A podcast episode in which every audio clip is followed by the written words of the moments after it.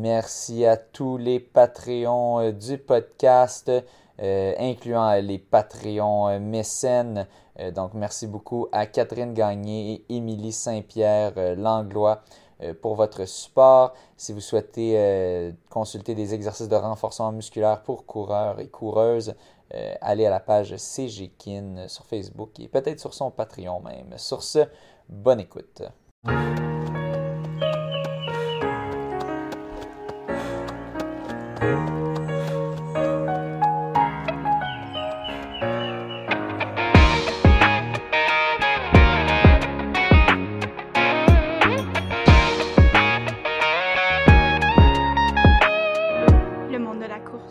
Bienvenue au monde de la course. Ce soir, on est très content de recevoir un autre, euh, un autre rescapé du marathon de Philadelphie euh, qui vient. Euh, ben là, ça fait une, semaine et quelques, et quelques jours qu'il l'a fait, donc je pense qu'il est un peu plus récupéré. il l'a fait en un temps non négligeable de 2h24 et 30 secondes. Samuel mhm. Poher. qui c'est un coureur, un multi-athlète si on veut. Il, oui, il fait des courses sur route, il fait aussi, on le voit beaucoup dans le monde du trail. Euh, et j'ai d'ailleurs compétitionné avec lui à l'époque. Euh, c'était à ma dernière euh, saison. Je pense qu'on disait 2015-2016, possiblement. On a compétitionné une saison ensemble. lui, il était pour l'Université Laval. et dans le temps que j'étais avec McGill. en cross-country et en, piste intérieure. vite fait, je vais juste vous mentionner ses records personnels parce qu'ils sont quand même rapides. 14,34 sur 5000 mètres. 30-21 euh, sur 10 000 mètres, 3,58 au 1500, 8,27 sur 3000. Euh, et euh, sur route, on a 1,0741 sur demi qui, avait fait ça, c'est un, time trial. Officiel, 1,915 qu'il avait fait à Lévis.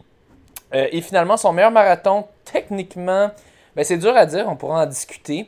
Euh, en 2020, il a fait 2,23,45 euh, à Houston. Reste à voir, euh, est-ce que est-ce que c'est le parcours de Philadelphie? Est-ce qu'il il dirait que c'est équivalent plus rapide? On, aura l'occasion d'en discuter. C'est sûr que les conditions étaient belles à Philadelphie quand même, mais ça reste un parcours qui a des petites côtes puis des petits virages. vite fait aussi, on va parler un peu de trail. UTHC, en 2023, l'UTHC sur 20K premier une 24-55. UTCC, il avait fait le 23K, il l'avait gagné en 2-14-11. Et ensuite, le lendemain, euh, le 26K, deuxième en 2-26-23. QMT euh, de cette année, 26K, deuxième en 1-55-03. Euh, il nous avait, il avait représenté le Canada au championnat mondial en Autriche sur 45K. Il avait terminé 65e sur 267 en 5h13 et 49. Et finalement, euh, en 2022, euh, on avait l'UTHC 65K. Et il l'avait remporté en 5,59 08. donc une victoire quand même sur une, distance euh, assez importante, 65 kg. C'était sa plus grande distance. Il était, il était beaucoup sur. Samuel était beaucoup sur les, euh, ce qu'on appelle un peu les distances entre guillemets courtes de trail.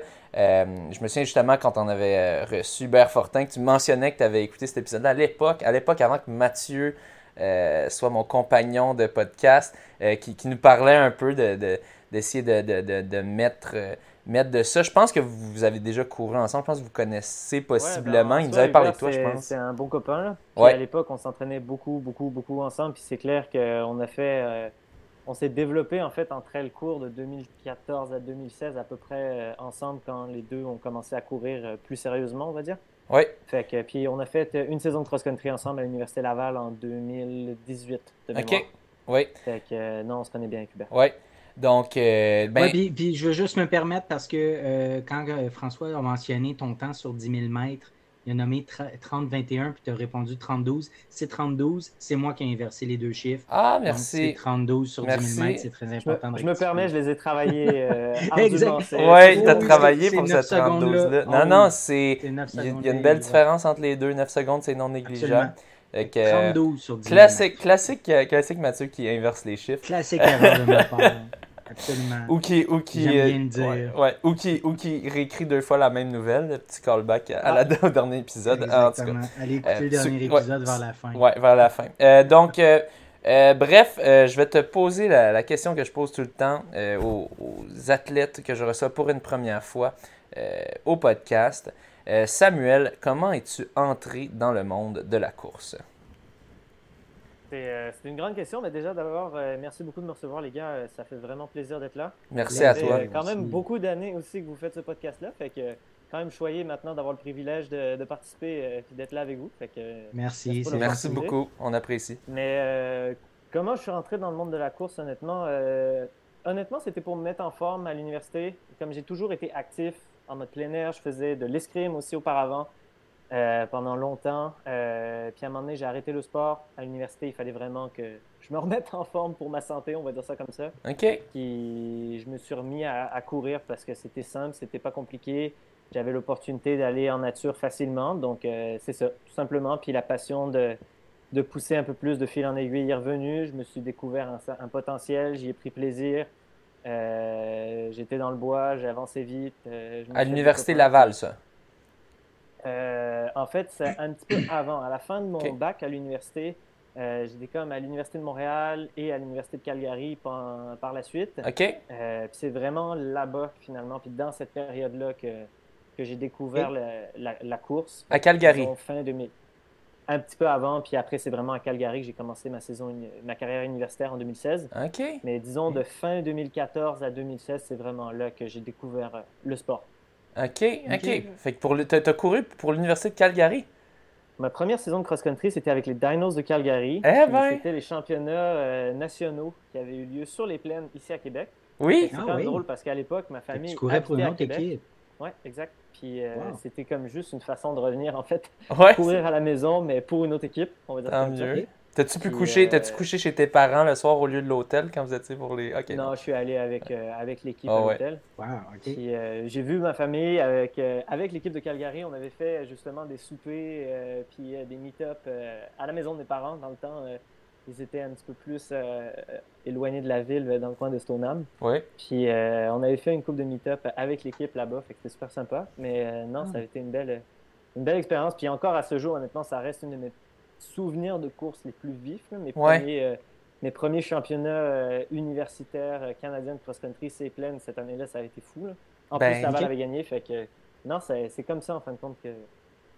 Ouais, c'est, c'est marquant les, les, les premières fois quand même. Puis, puis ben, t'es chanceux quand même de, de vous être de vous être rendu au. C'est pas, tout- pas toutes les équipes qui vont au championnat canadien. C'est, c'était quand même une, une équipe assez forte. euh, ben, Ben, c'est- à cette époque-là, c'était une époque en émergence en fait. Ouais. On avait vraiment des bons coureurs, mais cette année-là, on avait fini septième, l'équipe. ben, c'est quand même C'était- top 10. Là, tu sais, c'est, c'est pas mauvais.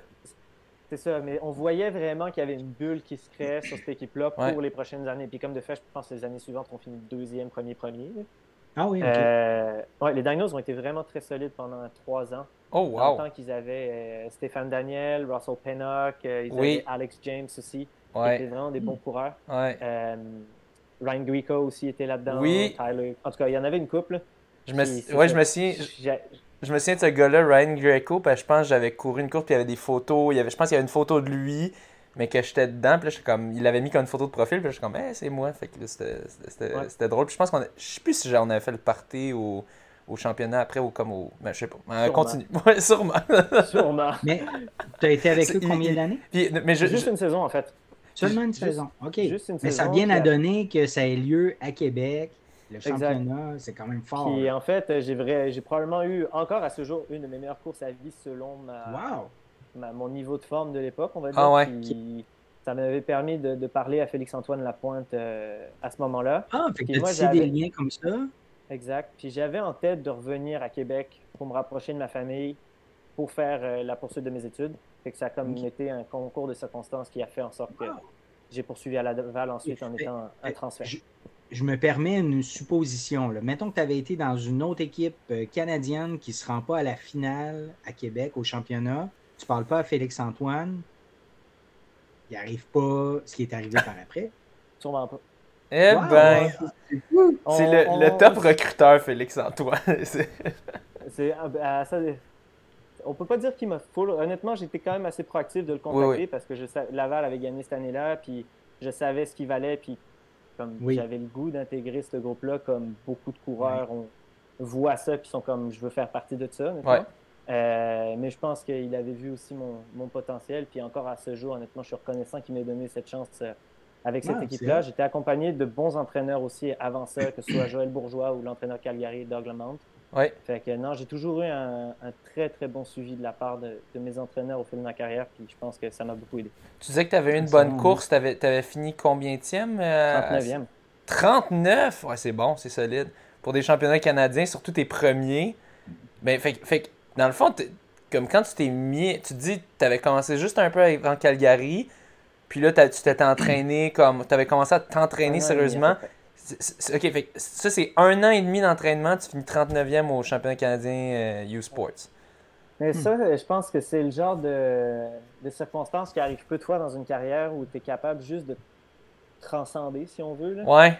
Puis, tu sais, souvent, quand on n'a pas notion un peu vraiment de c'est où notre place, ben, on prend des risques ouais. qui font en sorte que on a, juste pas conscience de ce qui se passe, en fait. Ouais. Puis ça donne que cette journée-là, j'avais pas, pas conscience pardon, de, de, ce qui se passait. Puis j'ai pris des risques sans vraiment le savoir. Puis ça, a payé.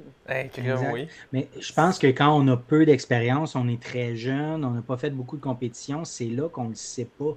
On n'est pas au courant de notre potentiel, puis on donne tout ce qu'on peut, puis, puis arrive des choses magiques, celle-là. Là, euh, que ça se passe au Québec, ce championnat-là. Si, le, championnat avait été euh, en Colombie-Britannique, ben, peut-être le résultat aurait été euh, différent. Sûrement. Parce que de voir autant de visages familiers sur le bord d'un parcours, d'entendre ton nom aussi souvent, je veux dire, il y a ben un effet.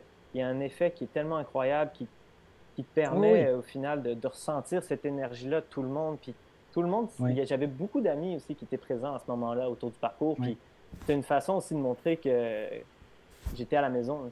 Puis en terminant, en terminant 39e, tu terminais dans une très bonne position dans ton équipe, de, dans les cinq qui comptent. J'ai fini euh, troisième. Ouais, c'est ça. Puis, tu sais, euh, puis mettons, euh, puis en terminant à l'Université Laval aussi, tu terminais dans les cinq, dans le, top 5, j'imagine. Fait que, tu sais, tout ça, c'est toutes des choses que Félix a vues. Puis... Sauf, je dois le dire, mon parcours à l'Université Laval a quand même été bumpy mes premières années, j'ai eu beaucoup de difficultés à, m'ajuster. Euh, Surtout ma première année, en fait. J'ai eu à ce moment-là le syndrome du coureur qui a peu d'expérience, de beaucoup en donner, ah, beaucoup en, début de saison, puis j'arrivais en fin de saison, j'étais toasté. Ouais. Euh, tu voulais te prouver au début, Tu, voulais oh, faire autant de millage que les autres, puis, c'est ça. Puis pousser, tout simplement. Puis j'ai appris, puis ça, ça a fini par débloquer dans, vers la fin de ma carrière avec l'Université Laval beaucoup plus. Euh, mes, deux premiers, mes deux premiers championnats avec l'Université Laval ont été catastrophiques. Catastrophiques. Ça, a été, euh, ça a été vraiment terrible au niveau canadien. Euh, en cross, puis non, c'est ça. Les derniers ont été corrects. Ben, ah, ouais, ok, ben, parle-nous un peu, juste, mettons, pour mettre en perspective, qu'est-ce que ça veut dire terrible pour toi? C'est comme.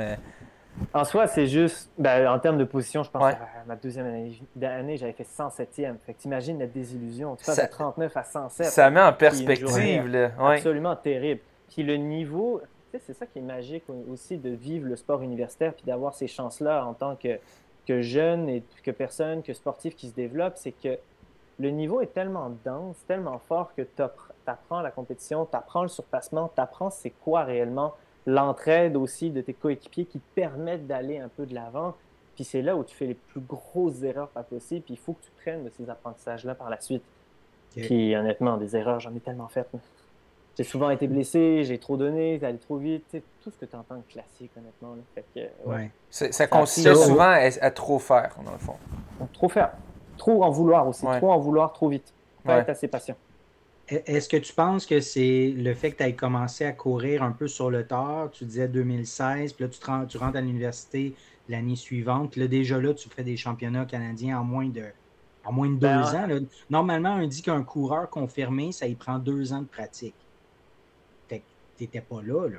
Non, définitivement. Puis en plus, j'ai commencé sur le tard aussi parce que je suis pas, j'ai pas commencé en rentrant à l'université. J'ai commencé en étant déjà à la fin de mon bac, en fait. OK. Fait que toutes ces erreurs-là, ben, je pense. C'est ben, pas, pas, tant des. Non, c'est pas tant des erreurs. Je pense qu'il fallait que j'ai cette courbe d'apprentissage. Ben oui. Je veux dire, si tu commences à courir sur le tard puis tu te retrouves à du haut niveau, c'est normal que tu es dans cette condition-là. Ben, peu importe, c'est juste tes premières années, ça va tout le temps être quelque chose. C'est de l'adaptation.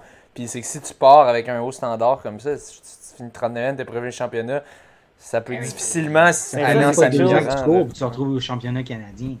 mais ça, c'est quelque chose d'un truc qui, est euh, qui était vraiment, en rétrospect, qui était merveilleux d'être à l'Université Laval. C'est que le niveau est tellement fort, tellement haut, puis le, le, monde avec qui tu t'entraînes, c'est tellement. Il n'y a, a, pas ben, ça à beaucoup du haut niveau au Canada. Non, ça fait que les, les gens que tu côtoies, c'est de l'excellence.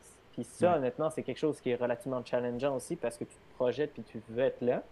Mais en perspective, ça prend un certain temps puis un certain apprentissage pour être là. Fait que quand tu brûles ces étapes-là, c'est là souvent où les, les, échecs peuvent être un petit peu plus cuisants aussi. Ouais. ouais. Puis, puis, tu l'as mentionné rapidement, mais avant ça, tu as fait de l'escrime. Moi, j'ai vu que tu moi, je, fais une recherche Google avant de recevoir un. je fais une recherche très profonde, une recherche Google. Oh, tout juste avant, j'ai l'impression. Puis, tout juste avant l'émission, je me prépare pas des semaines d'avance, je vous rassure. Euh, fait que, ben, j'ai vu catégorie junior, tu as remporté euh, le championnat québécois en escrime en 2012. Euh, ça, ça est-ce que... Ben oui, mais ça, est-ce que ça te préparait à de la course la course je sais pas si ça me préparait. Ben, au, haut niveau, oui. Ouais. Euh, parce que ça, en escrime, en fait. Vive des championnats, dans le fond. Hein. Exact. L'escrime, je l'ai commencé quand j'avais 6 ans. J'habitais en Europe à ce moment-là, puis c'est un des sports qui est très, très, très, très développé en France. J'ai intégré vraiment un peu. C'est un peu comme le hockey ici. Tu commences seul, tu es tout ah petit, puis tu évolues. Oh oui, c'est le sport olympique dans lequel la France a le plus de médailles. Ah, euh, c'est vraiment impressionnant le système là-bas de support sur ce sport-là. Fait que j'ai commencé avec un club, euh, un club civil à 6 ans. Puis de fil en aiguille, j'ai progressé là-bas. Puis quand je suis arrivé ici au, quand je suis revenu en fait au Canada avec ma famille, quand j'étais jeune, ben, j'ai réintégré un club par la suite ici, puis j'ai poursuivi dans ce sport-là jusqu'à euh, mes années juniors à peu près. Au début de l'univers, en fait, j'ai arrêté quand j'avais 10, 19 ou 20 ans, je me souviens plus. Ah, quand même, 19 ans. Fait que j'en ai fait quasiment 15 ans, 13 ans. Wow! Donc euh, pendant plusieurs années, puis euh, mes années cadettes, fait que moins de 17 ans, puis mes années euh, juniors, j'ai quand même eu des bonnes années sur la scène nationale. En, je pense en cadet, j'avais eu un titre de vice-champion canadien, j'ai rendu à aller faire des épreuves aux États-Unis, ce genre de choses-là. Donc j'avais un bon niveau. J'avais un bon potentiel, mais honnêtement, c'est le, le voyagement puis le coût relié à ce sport-là qui, m'a fait arrêter. Puis je pense que j'en ai beaucoup, beaucoup, beaucoup fait quand j'étais jeune. Euh, puis je pense que je me suis un, ouais, je me suis un peu brûlé. un euh, peu, ouais, c'est ça. Fait que, euh, mais oui, c'est clair que ça m'a pratiqué, ben, ça m'a pratiqué, ça m'a préparé à toute cette notion de, de discipline, De, stress, de, compétition. Oui, exactement. Exact. Puis est-ce qu'on est, est quand on est à ce niveau-là en escrime au, Québec ou même au Canada, est-ce qu'on pense aux Olympiques? honnêtement, oui. Euh, puis je vois euh, de, de, de, ma génération à cette époque-là, il y a un des gars avec qui je compétitionnais beaucoup, Marc-Antoine Blé-Bélanger, qui est allé au jeu à Tokyo. OK, OK. Euh, puis il y a du, club ici de Québec. Souvent, en fait, la façon dont ça fonctionne, c'est quand, surtout maintenant, c'est que les, les bons athlètes juniors vont aller dans le circuit NCAA aux États-Unis, un peu comme en course. puis le circuit NCAA est assez développé. Puis même quand, quand j'étais à ce moment-là, j'avais eu des approches notamment par UNC, euh, euh, l'Université de Caroline du Nord, pour euh, joindre cette université-là à ce moment-là. Puis finalement, je n'ai pas accepté. Mais non, c'est un peu comme ça que ça fonctionne. Donc, tu le vois un peu, mais en même temps, c'est un sport dans lequel tu peux te développer vraiment plus vieux aussi. Parce que tu as toute une composante stratégique, technique qui fait en sorte que parfois ça peut pallier un peu un pic physique que tu vas avoir un peu plus jeune. Mais euh, d'ailleurs, c'est un sport assez différent pour ça, je serais Oui, mais justement, ça me fait penser, il doit y avoir des catégories d'âge là-dedans. Je veux dire, tu ne compétitionnes pas, à 15 ans, comme à 18, comme à 22, non, même pas? Euh, oui, oui, dans ce, ah, dans ce cadre-là, oui, c'est un peu comme au soccer, en fait, avec les 13 ou 15, etc. OK, mais aux Olympiques, aux Olympiques, c'est comme tout. tout euh, ah, OK, OK. Il n'y a pas d'Olympique junior. Plus de 20 ans. Ouais. OK. Wow. Puis, mais ça, comme tu dis, ça t'a donné une bonne base pour ce qui est des, des compétitions, gérer le stress et toutes ces choses-là.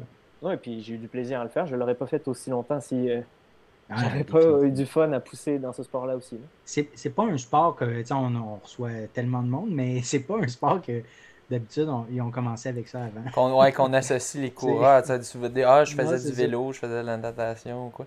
Mais, euh, dans le cadre de ce sport-là, je me suis quand même toujours maintenu dans une très bonne forme physique. OK. Euh, c'est un sport, en fait, où je courais, je faisais beaucoup de préparation physique aussi. Euh, c'est un sport dans lequel être grand, ça peut aider. puis moi, je fais 5 pieds 7.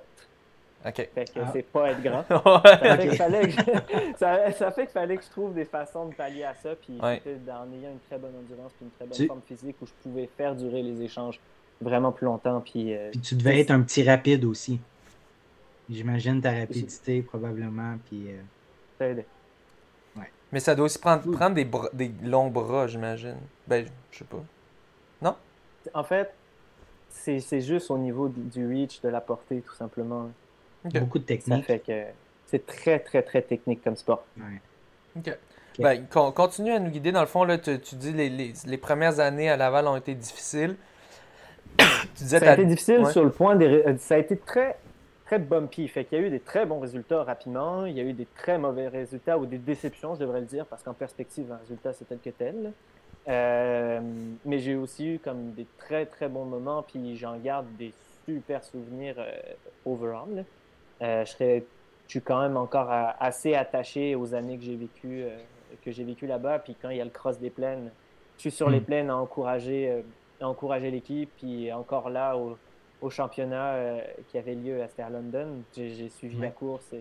Et je continue de, de, suivre ça parce que j'ai un attachement émotionnel envers, envers ces années-là. Mais non, fait que j'ai fait trois ans en fait à l'Université Laval, mes trois années de maîtrise. Puis ensuite, euh, direct en finissant ma dernière saison de cross, moi j'avais pris la décision que je voulais pas retourner sur la piste intérieure. Ça me magané trop.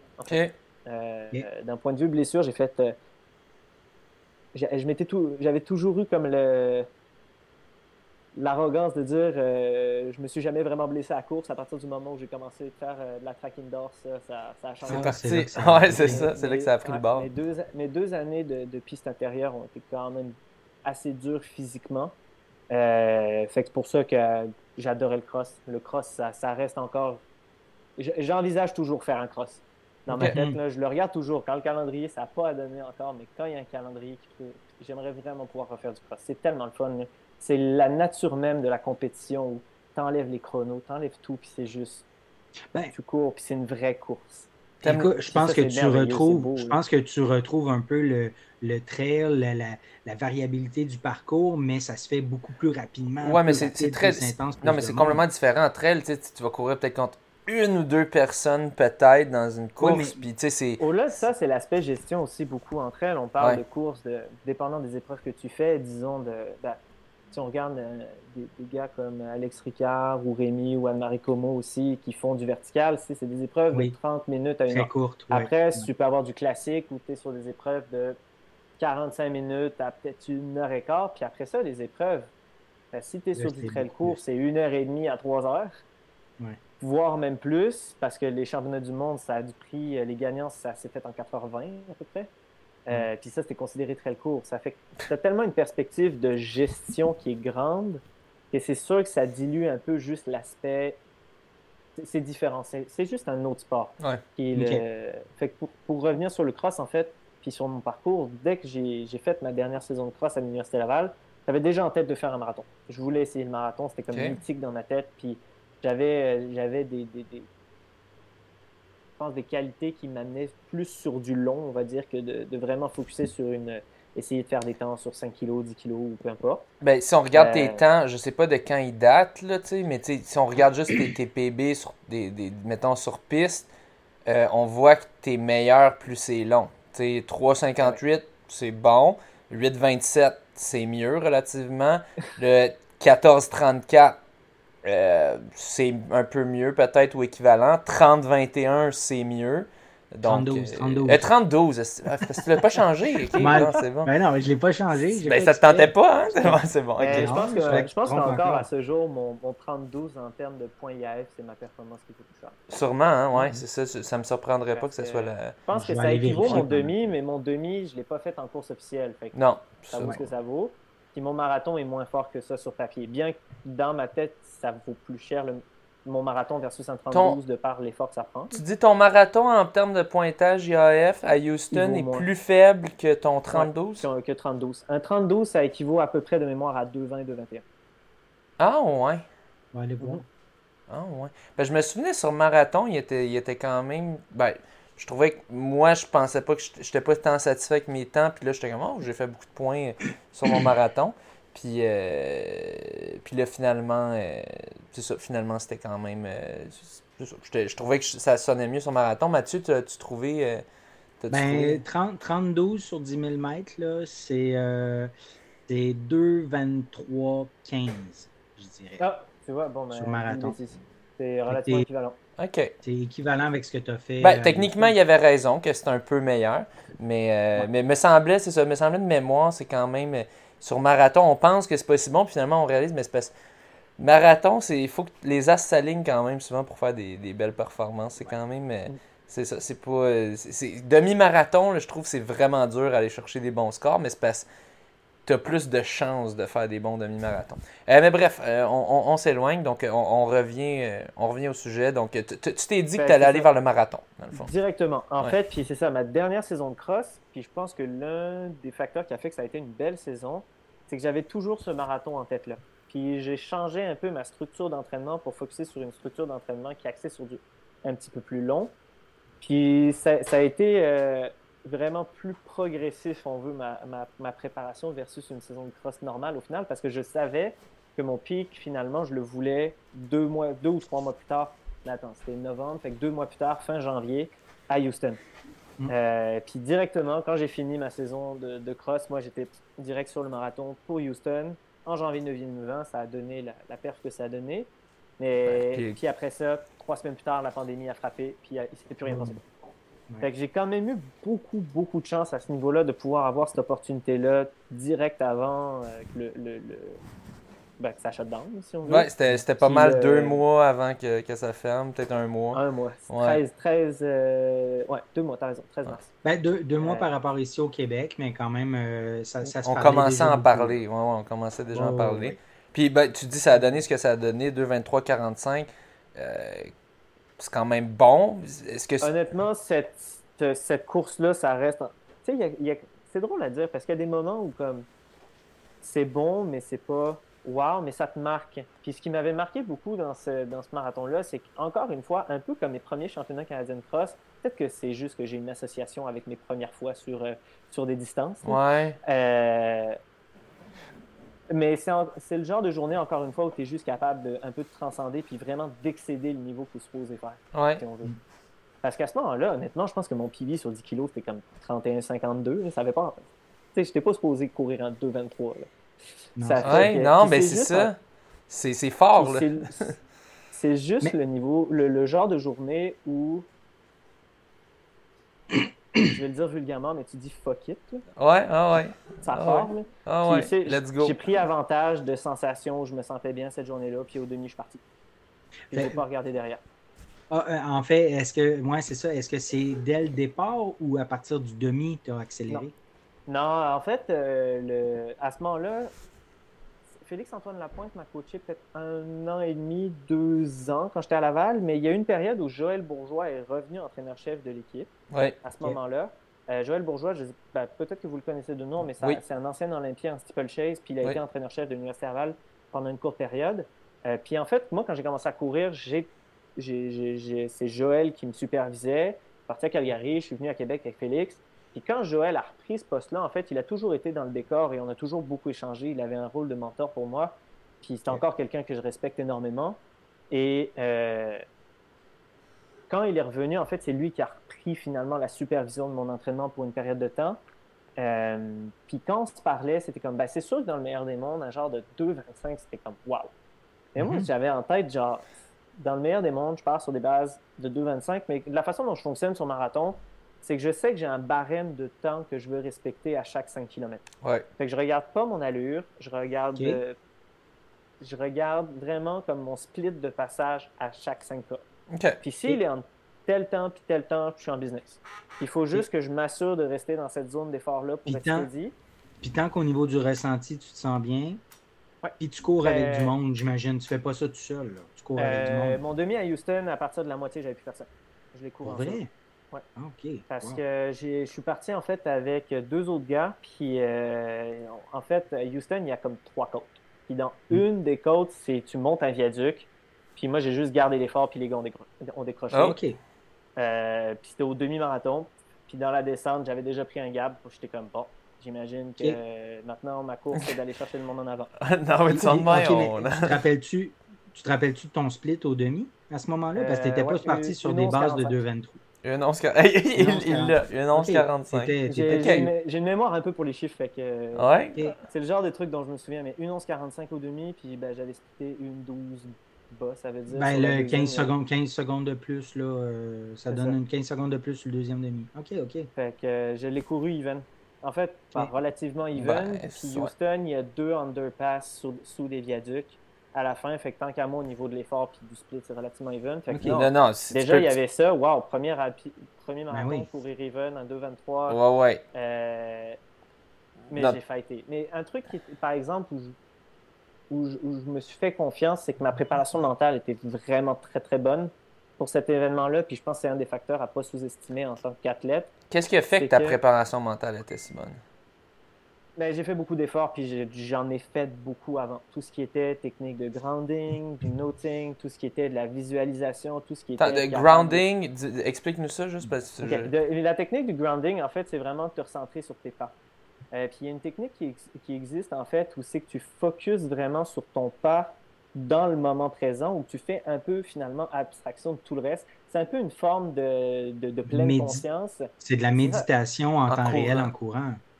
Pas tant de la méditation, mais c'est juste une forme de pleine conscience, si on veut, où euh, tu prends vraiment connaissance de ton action dans le moment présent, puis ça aide vraiment à être centré, puis parfois faire abstraction d'autres choses. OK. Sinon, tu sais, toutes les, les, les, les techniques où, dépendant de comment tu te sens, puis dans quel état d'esprit t'es, ou le genre de pensée qui arrive, tu es capable de les reframe, ce genre de choses-là. Euh, Re- reformuler un peu re- comment tu vois les choses quand ça va pas trop, d'essayer de. eh de ben, le exactement. voir Fait façon. imaginons que j'avais des pensées négatives d'un certain type qui arrivaient, je savais comment, on va dire, les contrer mentalement. OK. En te fiant à ton expérience avec l'entraînement que tu avais eu, puis en te fiant d'anciens feelings que tu avais déjà eu. Ça, puis ben, j'ai été accompagné. Euh, pendant mes années Ok. rouge et or, j'avais été accompagné en préparation mentale par, euh, il y a une ressource, c'est ESQL à Québec, euh, Excellence Sportive Québec-Lévis. Puis à- Ok. à- à- grâce à cette organisation-là, j'avais eu accès à des séances en préparation, euh, en traite mentale finalement, avec un spécialiste.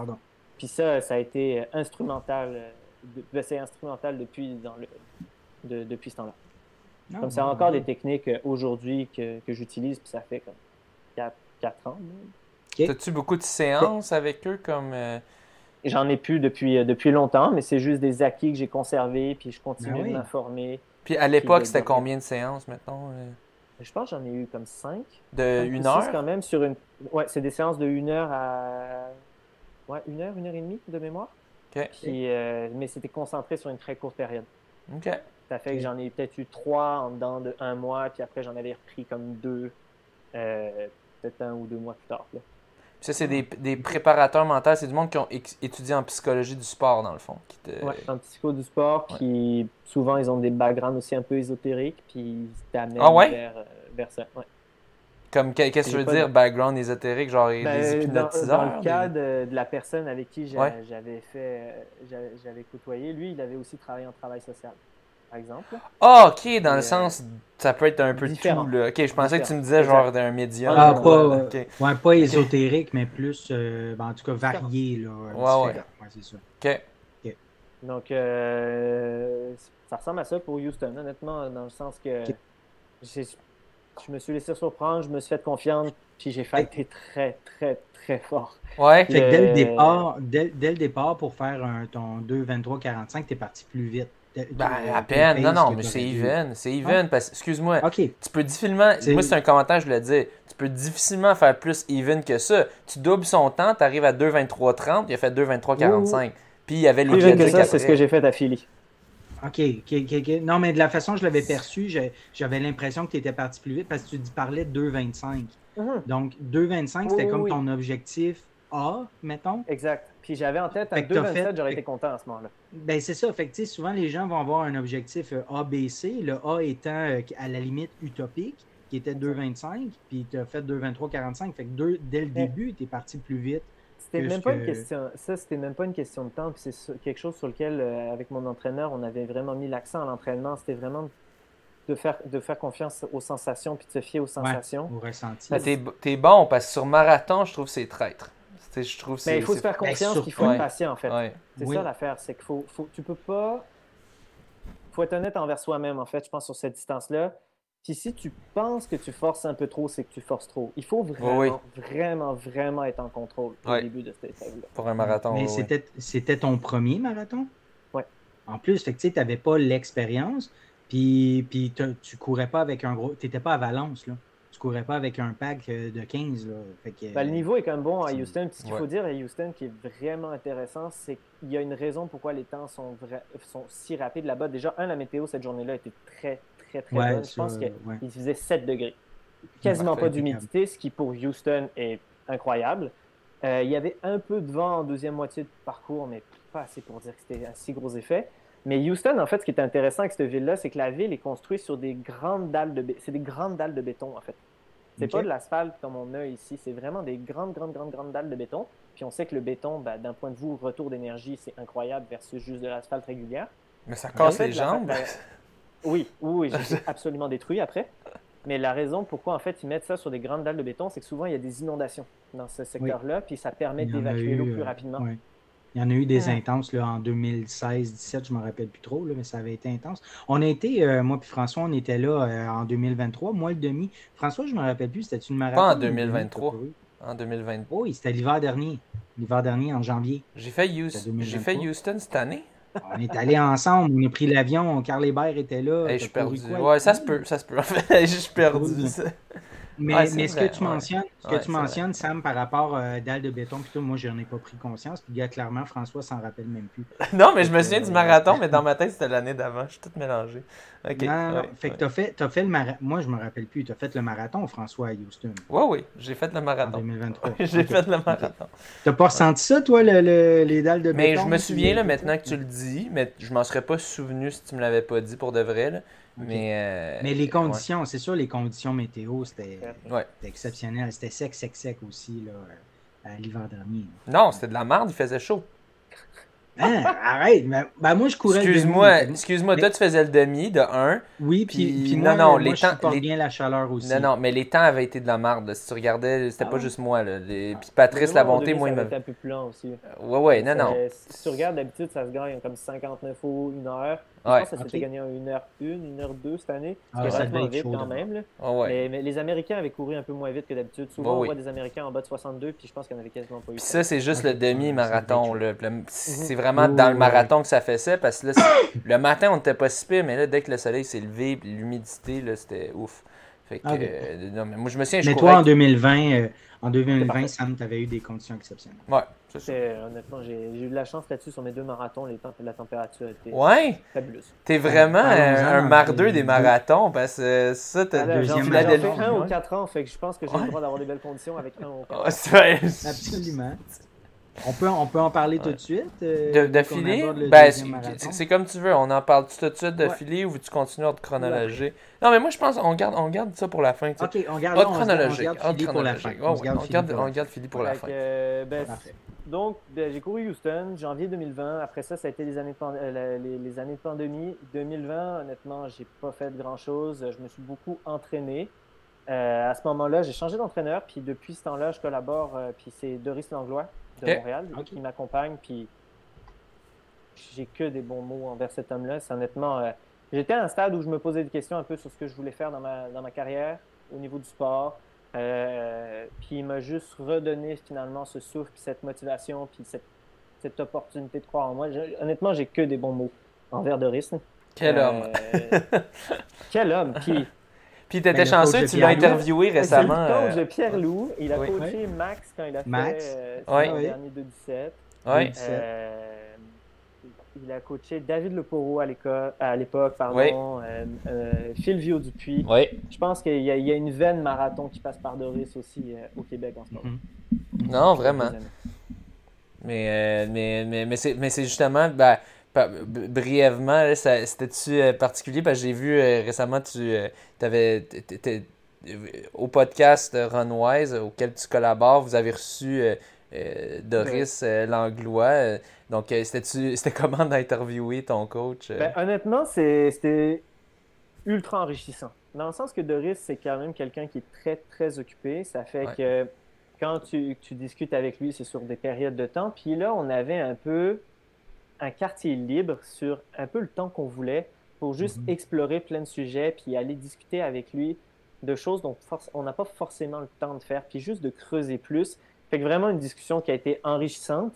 Euh, puis Doris a été généreux de ses informations, je trouvais, cette journée-là. Puis honnêtement. D'habitude, il est avare. Non, non, non, non, pas dans ce sens-là, mais plus dans le sens.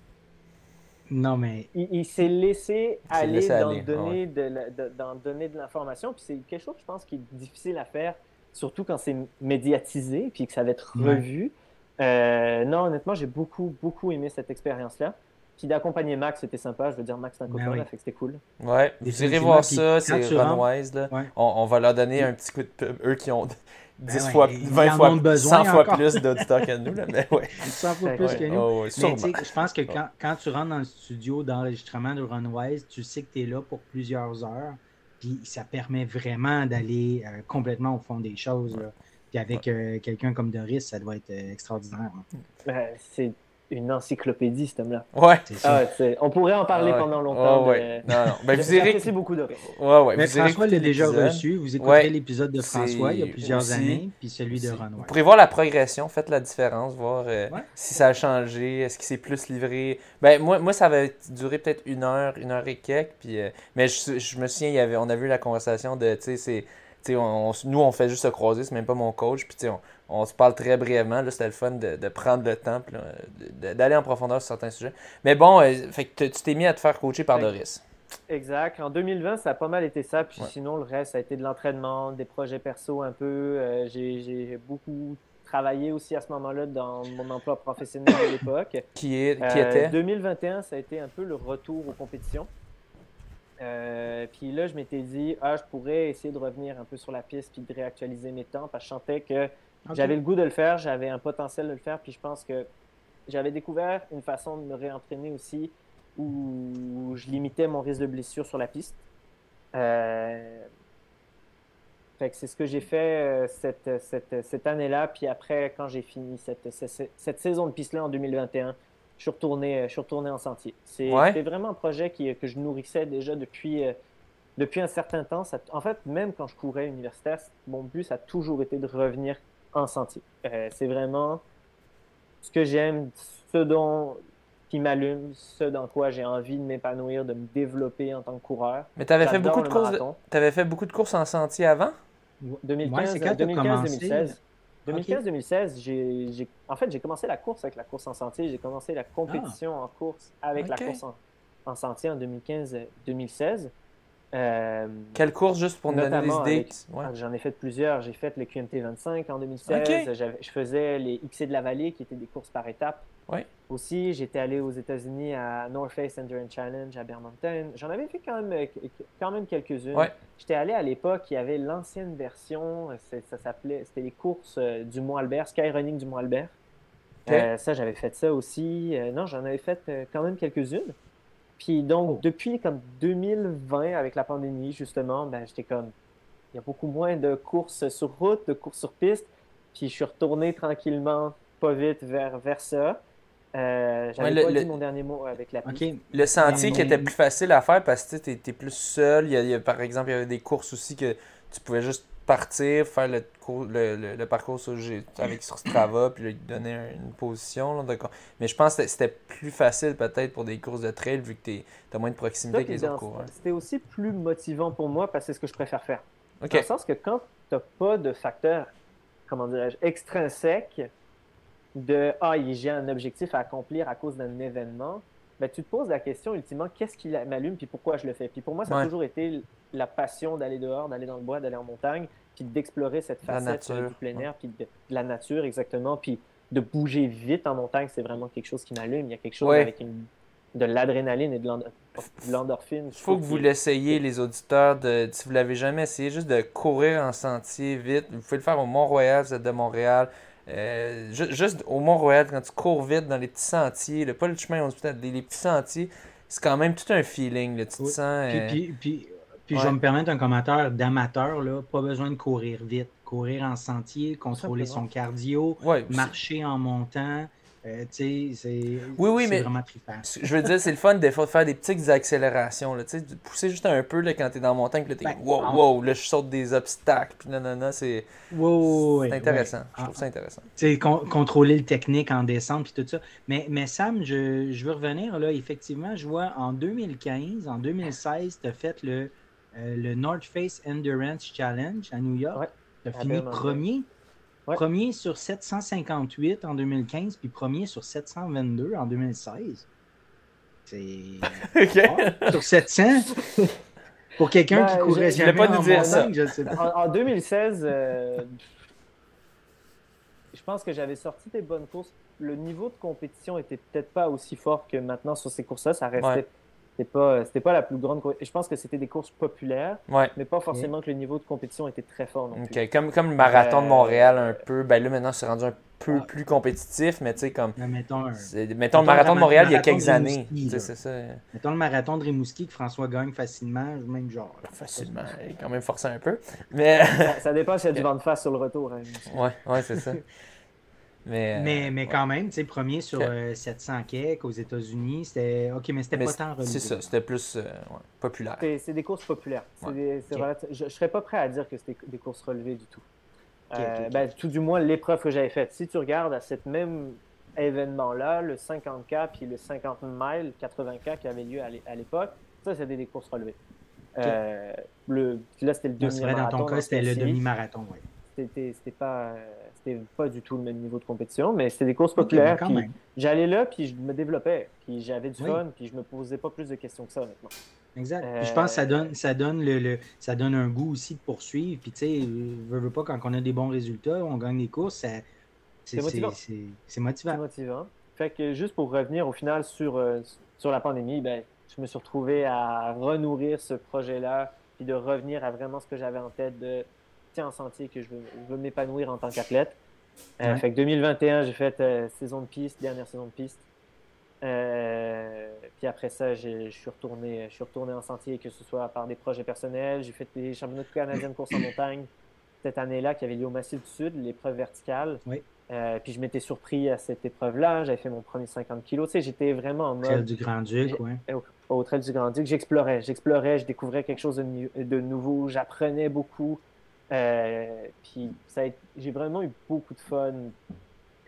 c'est comme tout. Quand tu fais quelque chose dans lequel tu as l'impression de t'épanouir, ben, c'est beaucoup plus motivant parce que tu as du plaisir. C'est un cercle, un, cercle vertueux. C'est le cercle vertueux qu'on appelle. Oui, c'est ça. Puis Trail du Grand-Duc, euh, c'était un 50 kg. Fait que c'est la première fois que tu touchais à l'ultra. Ben, j'avais j'avais fait un projet personnel qui est sous forme FKT, on appelle les Fastest Known Time. Ah, euh, ça, en fin de compte, c'est vraiment des, des, en anglais des speed attempts euh, sur des, des, tronçons identifiés puis reconnus avec une plateforme reconnue. Il faut les euh, soumettre. Hein. Une fois que tu le fais, je pense qu'il faut le soumettre. Tu, démontres avec. exact. Il y a tout un processus pour que ce soit approuvé. Puis j'avais fait un FKT à peu près euh, un mois et demi avant le Grand-Duc en préparation, qui était de 52 kg, avec plus de dénivelé que le, Grand-Duc. Donc, je savais que la distance de l'ultra, ça allait passer, puis j'avais besoin de cette confirmation-là, juste de j'allais être capable de finir. Puis au Grand-Duc, c'était vraiment comme est-ce que je suis capable d'exécuter sur cette distance-là une course, euh, une course correcte selon mes standards? Est-ce que tu avais comparé le terrain, le dénivelé, la technicité? C'était comparable? Euh, c'était quand même relativement comparable. Euh, il y avait moins de dénivelé au Grand-Duc. Le terrain était somme toute assez, assez similaires en termes de, technicité. Tu avais une bonne euh, indication. C'est ça. Mais ce qu'il faut dire, c'est que le Trail du Grand-Duc, ça a lieu dans le Parc national de la Jacques-Cartier. Puis le Parc national de la Jacques-Cartier, c'est à 40-45 minutes de la ville de Québec. Puis mhm. c'est notre cour arrière. Puis quand j'habitais à Stoneham, c'était littéralement ma cour arrière. C'est un des endroits encore aujourd'hui que je trouve l'un des plus beaux. Je commence à avoir voyagé à pas mal d'endroits. Puis c'est un des endroits que je trouve les plus beaux. Peut-être, ben, j'ai sûrement un biais émotionnel, encore une fois, à, cet endroit-là, mais c'est un des endroits que je vais souvent pour juste sentir que je suis à la maison puis me ressourcer si on veut. Ben euh, tu sais, les endroits où tu te sens bien, fait que je le connais pas comme ma poche, euh, cet endroit-là. Ça fait rendu qu'il n'y avait pas trop de surprises pour moi aussi. Puis je trouvais justement que c'était une belle façon d'avoir une introduction aussi sur quelque chose de nouveau, d'être un petit peu plus en terrain familier. OK. Puis, ben, je ne l'ai pas sous les yeux, mais tu parlais du Massif du Sud en 2021, je pense. Le, qui était une compétition canadienne. Exact. C'était, euh, en fait, en 2021, c'était la première année qu'il y avait des championnats canadiens de course en montagne sous l'égide de la Fédération canadienne d'athlétisme. Oui. Donc, c'était un peu, si on veut, une année de test pour eux, on va dire. à partir de. Je, me souviens plus, je me souviens plus si c'est 2019 ou 2020. Euh, la Fédération internationale de course en montagne est tombée sous l'égide de la World Athletics. Euh, fait que maintenant, finalement, ce sont des. C'est pour ça que maintenant, les championnats du monde de trail et de course en montagne sont des championnats unifiés et fédérés. Euh, il y a toujours eu des fédérations dans lesquelles certains pays et leurs fédérations d'athlétisme mettaient de l'argent, mettaient du soutien, mais depuis 2020, c'est vraiment fédéré. Euh, les premiers championnats du monde unifiés avaient, ont eu lieu en Thaïlande en 2022, à l'automne 2022. C'était supposé être l'édition de 2021 qui avait été repoussée deux fois. Euh, donc, c'était supposé être automne 2021, qui avait été repoussé à janvier ou février 2022, qui avait été repoussé à novembre ou fin octobre 2022. Puis on avait eu plusieurs Québécois qui étaient allés, justement. Oui, oui, oui. Et après ça, il y euh, avait eu euh, Innsbruck en 2023. 23. fait qu'en fin de compte, 2022 en Thaïlande, c'était les championnats de 2021 qui avaient été décalés. Mais c'était la première année qu'il y avait des championnats du monde de course en montagne et de trail unifiés et fédérés par la World Athletics, on va dire, au-dessus. Puis Innsbruck, c'était vraiment la première fois qu'il y avait des championnats du monde non reportés, si on veut, et unifiés. C'est pour ça aussi que le niveau était, euh, pense, de, plus grande ampleur en Autriche versus en, Thaïlande. Puis mhm. dans le calendrier, ça fitait un peu mieux. Ce que je comprends, on est passé du massif du Sud en Beauce à Thaïlande à Autriche, c'est ça? Ben ça, c'est la première fois que j'apprends ce cheminement-là. Mais... Au, Massif du Sud, en fin de compte, c'était les championnats canadiens de course en montagne, puis c'était l'épreuve verticale. Euh, il y avait eu l'épreuve classique qui avait eu lieu un mois avant à Squamish, de mémoire, en Colombie-Britannique. Puis au Massif du Sud, c'était l'épreuve verticale. Euh, OK, puis après ça, c'est pour ça que tu parles de unifier. On amène tout ça en, Thaïlande. Ouais, mais ça, c'est World, ça c'est les championnats du monde, pas du Canada. Ce que je voulais dire, c'est que ce qui a eu lieu au Massif du Sud, c'était la première fois qu'au niveau, disons, national, c'était des championnats de course, en montagne, de course en montagne qui étaient sous l'égide d'Athlétisme Canada. OK. Au lieu d'être euh, ben, juste des championnats. Ben, c'est-tu l'association des coureurs de montagne ou c'est? Il y a une association canadienne de course en montagne. Euh, la je me souviens ben, c'est ça, l'Association euh, canadienne de course en montagne, et il y a aussi la ACU, qui est l'Association canadienne des ultramarathoniens, est, ça, c'est plus pour le volet euh, trail. Puis en fin de compte, tout ça est partenaire de Athlétisme Canada et d'Athlétisme Québec. OK. Ah, c'est nice. dans le fond, ce que, que je comprends, moi, ça fait pas longtemps que je suis dans le monde de la course à pied. Ça fait trois ans que je fais l'émission avec François. Fait que les championnats de, de course euh, en sentier puis en montagne, c'est tout nouveau. Ça fait deux ans ou trois ans. En fait, 2021 qui était 2021. 2022. 2021, c'était pas mal les premières années. Wow, OK. Euh, puis entre elles, il y avait eu Québec Mégatrail aussi qui avait, qui avait été euh, qui avait eu lieu de championnat canadien pour les épreuves de trail. Mais c'est ça. Puis, mais il y avait quoi avant? C'est genre les gens se retrouvaient tous à l'UTMB ou à d'autres euh, pour faire des trucs mondiales? Ça, c'est un peu la réalité du trail, c'est qu'il y a tellement de choses parce qu'il y a tellement d'épreuves, puis c'est un peu la nature. Il y a plein de, séries, on a appris aussi qu'il y a plein de séries. Ouais. c'est un peu la nature de ce sport d'être désorganisé, c'est son essence même. D'être désorganisé. ben, Comme les La course en, la course en sentier, c'est un peu aussi le fait d'être libre en montagne, puis d'aller en montagne, puis d'avoir des choses en montagne, en nature. Mais est-ce que il y a vraiment deux philosophies, euh, mais l'une des philosophies de ce sport-là, c'est de dire, ben, est-ce qu'on veut réellement avoir des méga structures qui encadrent ça, alors qu'à la base, c'est supposé pas être compliqué, puis juste favoriser un accès à la nature, puis créer un engouement pour apprécier et la conserver, cette nature-là? C'est un débat. C'est un débat à avoir, tu sais, c'est... Est-ce que tu veux, c'est ça, est-ce que tu veux que les championnats du monde soient ultra compétitifs puis qu'il y a des commanditaires que Salomon, UTMB, Ironman rentrent là-dedans? C'est, ben, c'est une notion de popularité aussi. C'est ça, aussi. Dans le sens que plus un sport devient populaire, plus il y a de l'argent qui rentre, exact. plus ben, ça devient Plus c'est tentant de... Puis les fédérations. Ouais. Exact, exact. Bon. Fait, que, euh, fait que c'est ça. 2021, ça ressemblait à ça. Puis 2022, c'était depuis 2022, c'est pas mal full focus sur, euh, sur, la, course, euh, sur la course en sentier. Ouais, euh, ben, allons-y. Allons-y sur les courses en sentier à partir de 2022. quel événement marquant que, 2022, pour moi, ça a été Arikana. Ça a vraiment été. je connais bien les, les, les personnes à Arikana, puis c'est quand même un événement assez symbolique dans la communauté de trail ici, ici au Québec. Donc, euh, j'ai fait le 65 ben, Même au Canada, hein, ça reste le plus, le plus euh, populaire au Canada. Ben, j'ai eu cette discussion-là avec euh, Julien Lacasse, qui est un coureur ici de, du Mont-Saint-Anne. puis en fait, selon certaines statistiques, ce serait débattable que ce soit l'Aricana oh. l'événement le plus populaire. parce qu'il y a le défi des couleurs au Mont-Saint-Anne, qui a quelque chose comme 3000 coureurs aussi qui s'inscrivent à toutes les ah, épreuves à chaque année. C'est juste que médiatiquement, puis au niveau publiquement, il est moins. Euh, Est-ce qu'il y a des distances ultra? Parce que peut-être c'est le. Il y, a quelques, il y a quelques distances ultra, mais je pense que c'est juste que c'est un événement moins récent, puis qu'il n'y a, a, pas eu l'opportunité non plus d'avoir une place aussi centrale dans l'évolution de la course en sentier au, Québec, comme Québec Megatrail ou Aricana. Ok, ok, ok. Fait que non, ça a été Aricana 65. Et euh, c'était un peu une confirmation d'essayer de l'ultra puis avoir tester quelque chose de, avec des références plus compétitives aussi. Il y a beaucoup de coureurs, des bons coureurs euh, québécois qui se sont essayés à Arikana. Oui. Euh, puis tant qu'à moi, d'avoir un, trophée en bois du loup euh, de Arikana, c'est un peu un must dans la carrière d'un coureur québécois, je pense. Ben oui. Ben justement, parlons-en. Tu as terminé premier. Puis, ah, excuse-moi, François, je te laisse aller. C'est-tu cette course-là? Il me semble que j'avais vu une publication à un moment donné que tu étais comme vraiment je sais pas si on te voyait arriver ou si c'est une photo, mais qu'on voit, t'es comme visiblement ému. C'était-tu celui-là? Ouais. Ouais. c'est cette course-là. J'avais eu une année difficile euh, personnelle. Ouais. Euh, puis ça a été un peu le, le, le,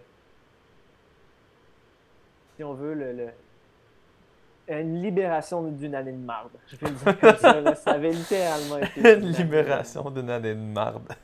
Puis pour moi, c'était comme, OK, toute le, la, un peu, une validation de la, que la résilience, une fois de temps en temps, ça, finit par payer. Mhm. Euh, ça avait été des conditions difficiles, ça avait été une course difficile aussi. C'était chaud, hein? Euh, c'était chaud cette année 34 degrés avec l'humidité.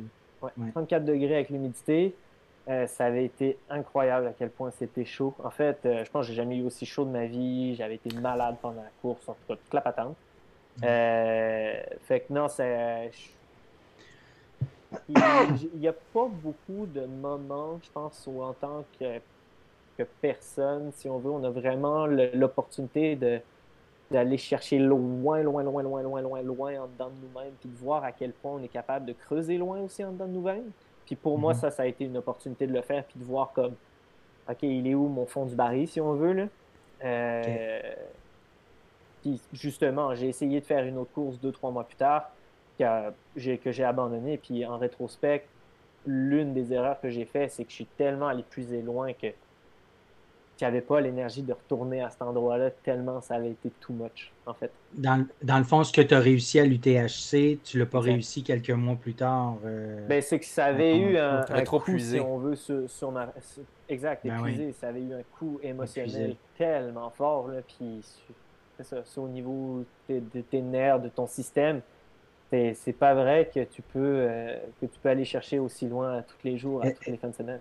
Est-ce que sur ce 65 kilos-là, tu as vécu euh, ce que les ultra-trailers nous disent, c'est des, des, vraiment des, des, bons pics, des bonnes montées, je me sens bien. Ah là, après ça, je suis dans un creux, mais quelques kilos plus tard, je remonte. Il n'y a jamais eu de pic.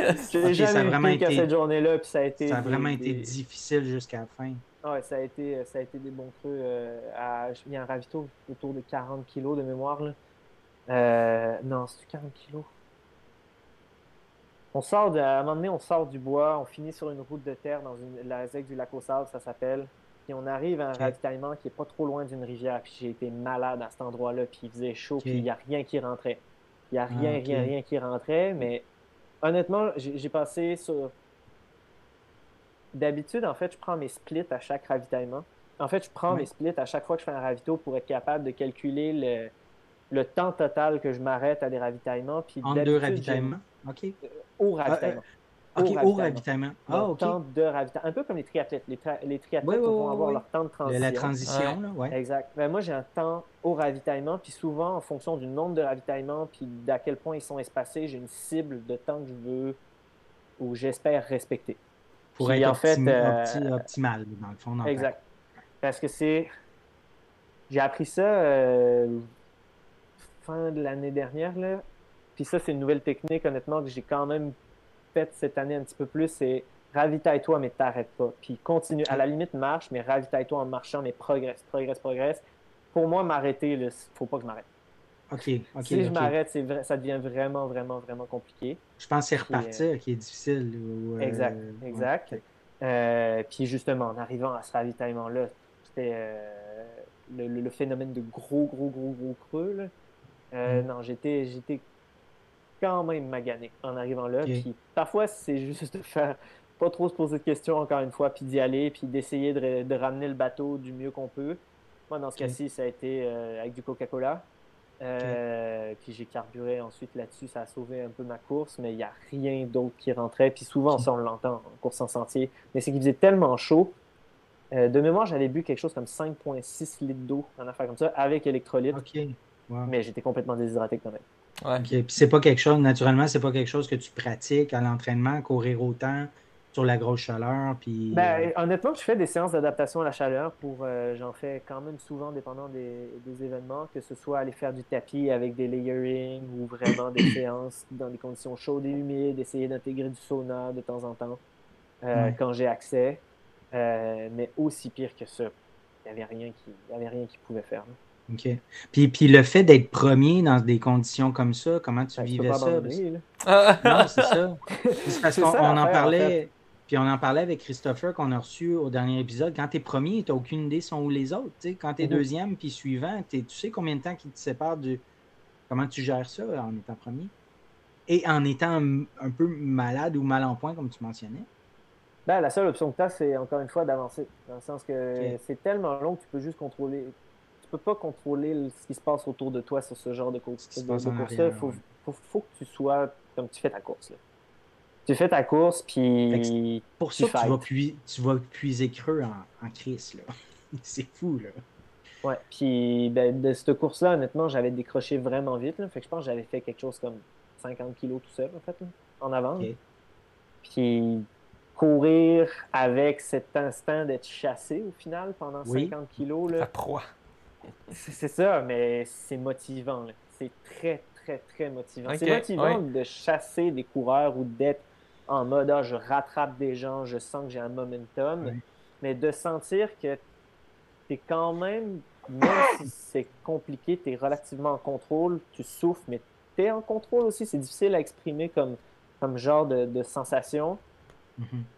Mais que tu es comme j'ai présentement, puis j'en ai déjà parlé, t'as pas d'autre choix que tu pèses sur le gaz puis that's C'est gaz, gaz, gaz, gaz, gaz. Parce que c'est quoi les options que tu as?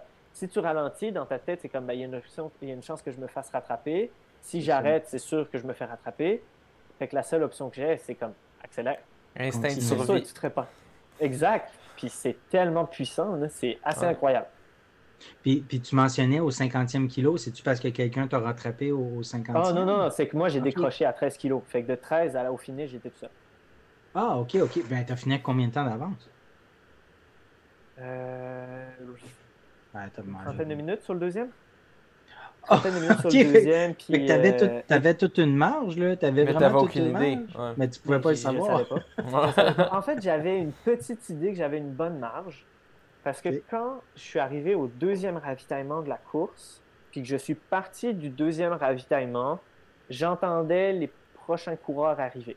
Fait que je savais au moins que j'avais ce gap de peut-être une minute. je me, le temps de leur transition allaient s'arrêter pour ravitailler. Fait que je me disais que j'avais peut-être un gap de une minute, une minute trente. Puis quand je suis arrivé au ravitaillement où j'étais vraiment mal en point, ce ravitaillement-là, j'ai dû passer un bon 8-9 minutes. Puis quand je suis reparti, ils n'étaient toujours pas arrivés. Fait que je savais que j'avais à peu près un gap significatif à ce niveau-là qui me permettait de, de, ben, d'avoir une idée d'où les autres coureurs étaient, mais c'est les comme seules informations que j'ai pu déduire Exact. Euh, Comme tu avais une dizaine de minutes d'avance à ce ravito-là au moment de partir, tu peux te dire, ben si eux aussi prennent 10 minutes, ça Ouais, mais eux, ils sont pas malades nécessairement. Ben, c'est ça, non, non, mais, pas. Mais en moi, ce que je savais, c'est qu'ils n'étaient pas encore arrivés quand moi je suis parti. Non, c'est ça. Fait en même temps, s'ils arrivent, puis ils font pas le ravito, puis ils repartent tout de suite, et ils peuvent se tirer dans le pied aussi. Là. Mhm. Ou ils peuvent te rattraper. Tu sais, tu sais pas. ouais, ouais. Donc, euh, ah, mais c'est tout en affaire, ça. Être premier là, sur une course de trail de même, c'est fou la, gestion de. justement, mais, mais ça peut être que tu, parce que tu aurais pu pousser, pousser, pousser, puis te brûler, puis à un moment donné, mhm. t'arrêtes. Mais en réalité, tu n'avais pas besoin parce que tu avais 30 minutes d'avance. Exact. Ça, tu, peux te tirer dans le pied solide. Là. Ouais. Ah, Donc, euh, ça 2022, ça a un peu ressemblé à ça. Malheureusement, c'est ça. La course suivante, ça n'a vraiment pas bien été. C'était JFK 50 miles. Euh, ça a été une course avec beaucoup, beaucoup, beaucoup d'apprentissage, par exemple. Euh, ça reste quand même un bon souvenir, mais j'étais euh, vraiment très en forme, mais pas prêt à aller aussi loin. Puis je me suis blessé pendant la course. Puis comme de fait, après ça, en fait, début 2023, j'ai été blessé décembre, janvier, février. Quelle blessure? De mémoire. Suite au, en fait, c'était ma bandelette. Ouais, ah, la fameuse bandelette à gauche, elle a lâché, puis j'avais euh, d'autres problèmes aussi au niveau du genou. Par, par euh, lâcher, qu'est-ce que tu veux dire comme? Ben, comme j'étais pas, j'ai pas été capable de marcher pendant un bon comme trois semaines. Ok. C'était comme fortement inflammé. mais c'était vraiment, vraiment profond. Sensation de brûlure euh, terrible, c'est ça? Je pouvais pas, en fait, mon genou, il pliait. Il pouvait pas plier. Puis ça, en rétrospect, c'est que j'en ai beaucoup trop fait aussi en 2022. J'ai enchaîné, euh, je pense que j'ai fait quelque chose comme 5, 5 ultras, puis c'est beaucoup trop. En tant que coureur, peu importe le coureur, faire 5 ultras dans une année, tant qu'à moi, c'est trop si un coureur cherche à avoir une longévité. Je sais que c'est une opinion qui n'est pas partagée. Parce qu'on en voit beaucoup de coureurs d'ultra qui en font plus que 5 par année. Ouais, mais, les, étoiles, les, étoiles, filantes, entre elles, il y en a aussi beaucoup. Ouais. gens qui passent. Ah ouais. Ouais. Ouais, c'est vrai que c'est vrai qu'on parle souvent des gens qui, euh, qui, qui, continuent, puis tu sais que c'est pas juste une année, puis qu'après ça, ils disparaissent. Là, on, entend. Mais, mais est-ce que tu penses que si ça avait été progressif, parce que tu dis 5 Ultra en 2022, euh, si tu avais été plus progressif peut-être avec 2020-2021, c'était l'année de la pandémie. J'ai brûlé, des étapes. J'ai brûlé, des étapes. J'ai brûlé beaucoup d'étapes. Puis justement, le but de 2023, suite à ma blessure, c'était vraiment de cette année de me dire, je recommence, je prends le temps de pas, surtout suite à ma blessure, je voulais vraiment pas risquer des gros problèmes. Euh, puis de retomber dans, ce cercle. dans ce genre de. de, ben, surtout la, bandelette, ça pardonne pas. Ou les tendons d'Achille, c'est vraiment. N'importe quoi, en euh, fait. Ah, puis je voulais pas, je voulais pas retomber dans ce pattern-là. J'ai trop de plaisir juste à m'entraîner, puis juste être dehors. Euh, fait que ça valait comme pas le coup de me refaire mal à ce point-là. Fait que je voulais vraiment prendre le temps de progresser correctement. Puis honnêtement, mon premier jog, quand j'ai vraiment recommencé à m'entraîner, ça a été un jog de deux minutes. Hmm. Je suis sorti de chez nous, puis j'ai fait un tour de bloc, puis je suis rentré. Deux jours plus tard, j'ai fait 5 minutes. Deux jours plus tard, j'ai fait 7 minutes. C'est que ça a vraiment pris du temps. Le retour T'avais-tu mal, comme à la fin de 2 minutes, 5 minutes? Comme... Non, justement. Si j'avais mal, c'était que j'étais pas prêt à le faire. Fait, fait que tu, euh, faisais juste... mais est-ce que tu disais, je fais 2 minutes, ou tu disais, je vais voir, puis dès que je sens que, ou peut-être ça s'en va pas? Non, je me rendais jamais à un, moment où j'avais mal. J'étais toujours sur un seuil où fallait que je finisse et que j'avais eu aucune douleur. Et je prenais toujours, en fait, une ou deux journées de repos entre ces micro-jogs-là. Euh, j'ai fait beaucoup de natation. À, ce moment-là, en fait, j'ai pris l'opportunité pour apprendre à nager sur le sens du monde. En fait, pour apprendre à nager, mm. point, devrais-je dire. OK. Euh, fait que ça a été une période. J'ai skié aussi, j'ai fait pas mal de physio, j'ai été au gym, j'ai fait plus d'escalade parce que c'est quelque chose que j'aime faire puis que je prends pas assez de temps sinon pour faire. Je pense que c'est aussi des opportunités de, de, faire autre chose puis de découvrir certains trucs. Euh, mais côté course, je voulais vraiment prendre le temps de, de progresser pour limiter au maximum ce risque de blessure-là. Puis c'était l'un des, des, objectifs cette année aussi au niveau des courses, c'était de prendre le temps de faire des courses aussi de moindre distance, qui sont très compétitives aussi maintenant certaines, ben oui, avec ben des, oui. des, circuits euh, vraiment intéressants, mais de bien redévelopper ma base, puis ma fondation pour reclarifier certains trucs, que ce soit au niveau nutrition, gestion de course, gestion de l'entraînement pour entre elles qui est totalement différente euh, de l'entraînement sur, sur route ou sur piste ou en cross-country. Mhm. Mm -hmm. euh, fait comme je me suis servi de, de, de, de, 2023, de cette année, pour vraiment comme réapprendre les bases un petit peu, puis m'assurer que je vais pouvoir prendre tous ces apprentissages-là de fin 2021, 2022, puis cette année pour, à partir de là, vraiment être en mesure de, de faire des choix plus, plus éclairés, puis de me dire c'est ça qui se passe. OK. Après, ton, après le, ton JFK 50 mètres, ça, ça, a été quand ta, ta course suivante? Parce que vois en 2023. Euh, ça a été. C'était-tu le QMT? Non, non, ça okay. a été Breakneck. Break... Euh, ah non, il y avait le championnat aussi en juin. OK, Breakneck, c'est quoi? Euh, avant ça, c'était une course euh, dans l'État de New York. En fait, c'est okay. la, la continuité des Appalaches dans le coin de Bear Mountain. Euh, c'était un demi-marathon entre elles ultra technique. Puis en fait, okay. cette course-là faisait office aussi des championnats américains de trail court. Euh, et c'était la première étape nord-américaine du circuit de la Golden Trail Series. Donc okay. euh, j'étais comme crime. D'avoir une course avec autant de niveaux euh, à distance de voiture, c'est pas souvent que ça arrive ouais. en sentier. Ça fait que j'ai sauté sur l'occasion puis je m'en suis servi comme course pour évaluer mon niveau de forme puis voir où est-ce que j'en étais à, peu près un mois et des poussières des, des championnats du monde. Okay, c'était comme au mois de, c'était au mois de mai là, dans le fond. Fait ouais, que tu avais le temps. Le temps de quand même bien te remettre de ta blessure. Ben, de me remettre de ma blessure, oui, mais j'avais recommencé l'entraînement de course mars, fin mars. Ouais, j'avais ouais. J'avais un six semaines de course en arrivant là. Puis okay. les championnats du monde, en fait, ça a été un championnat du monde, beaucoup, encore une fois, d'apprentissage, où je savais que j'arrivais là. J'ai fait le meilleur voulu. que j'ai pu dans les conditions qui m'étaient qui, qui, ouais. qui données, puis ça, j'en suis ultra fier. Mm. Euh, mais je, je, je, suis réaliste qu'en termes de préparation, c'était pas ma meilleure préparation. Pas je veux dire, pas, euh, c'est 10 semaines de course euh, dans mon année 2023 complet avant d'arriver là. Avant d'aller faire un championnat mondial. Fait qu'on s'entend ouais. que c'est pas. Euh...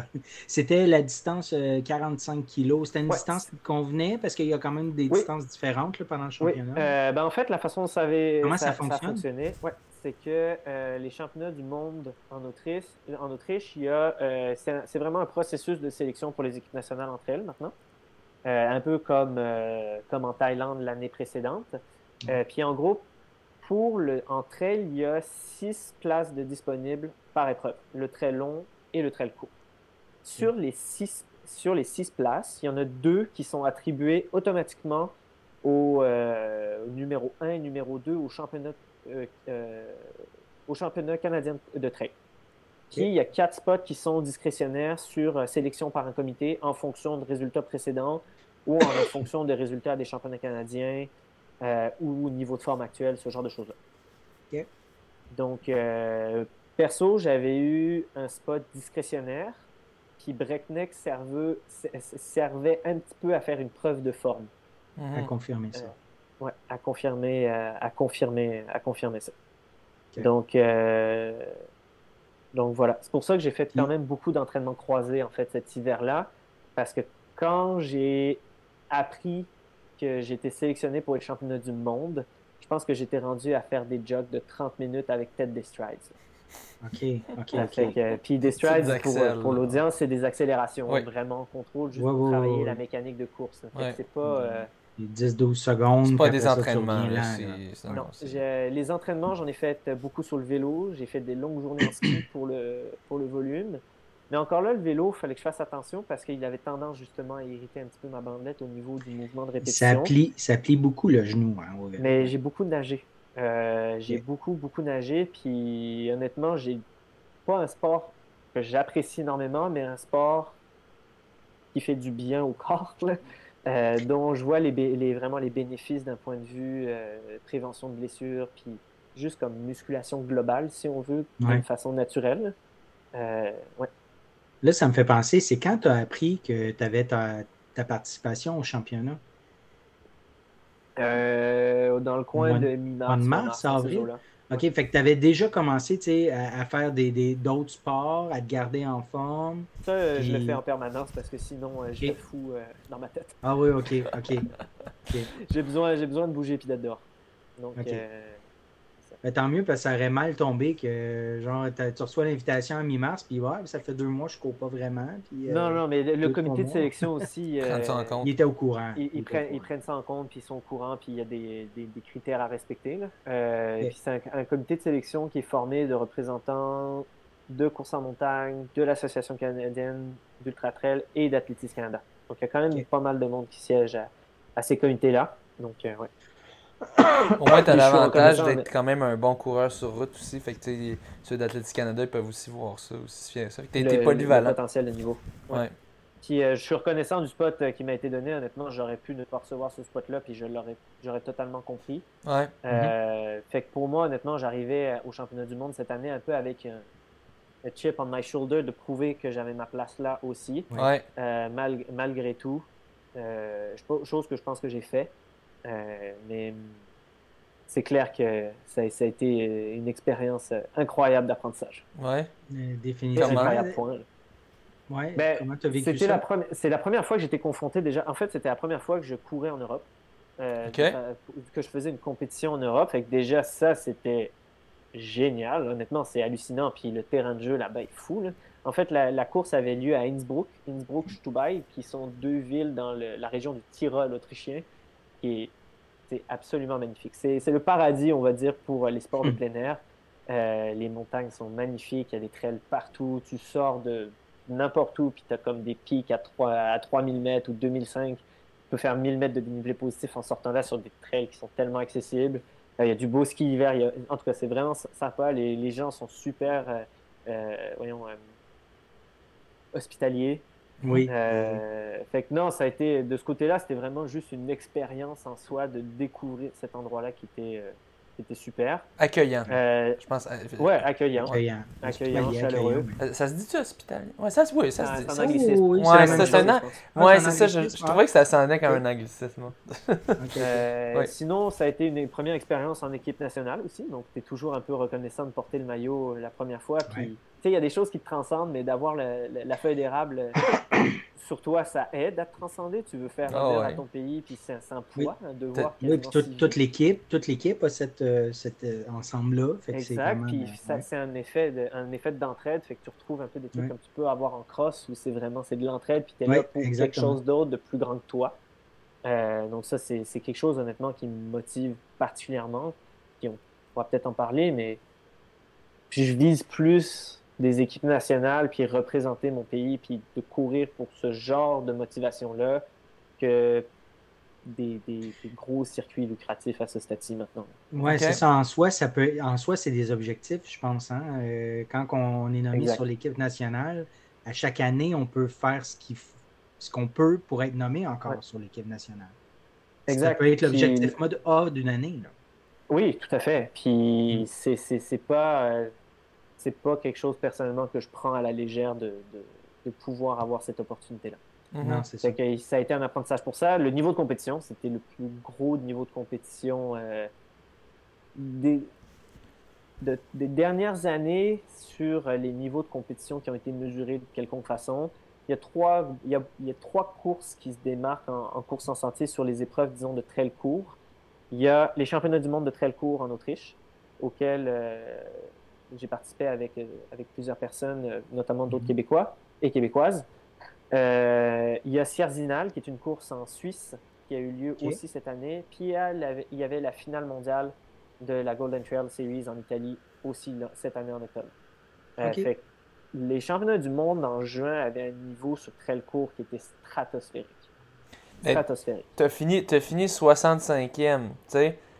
Toi, tu es, habitué de finir premier, deuxième dans des courses. Euh, fait ça, ça, ça, met un peu en perspective. Là. Ça remet l'ego à la bonne place, ça c'est clair. On peut, le dire, on peut le dire comme ça, mais c'est ultra motivant. Parce que j'ai fini 65e, mais j'ai pas été pour finir 65e. Ouais.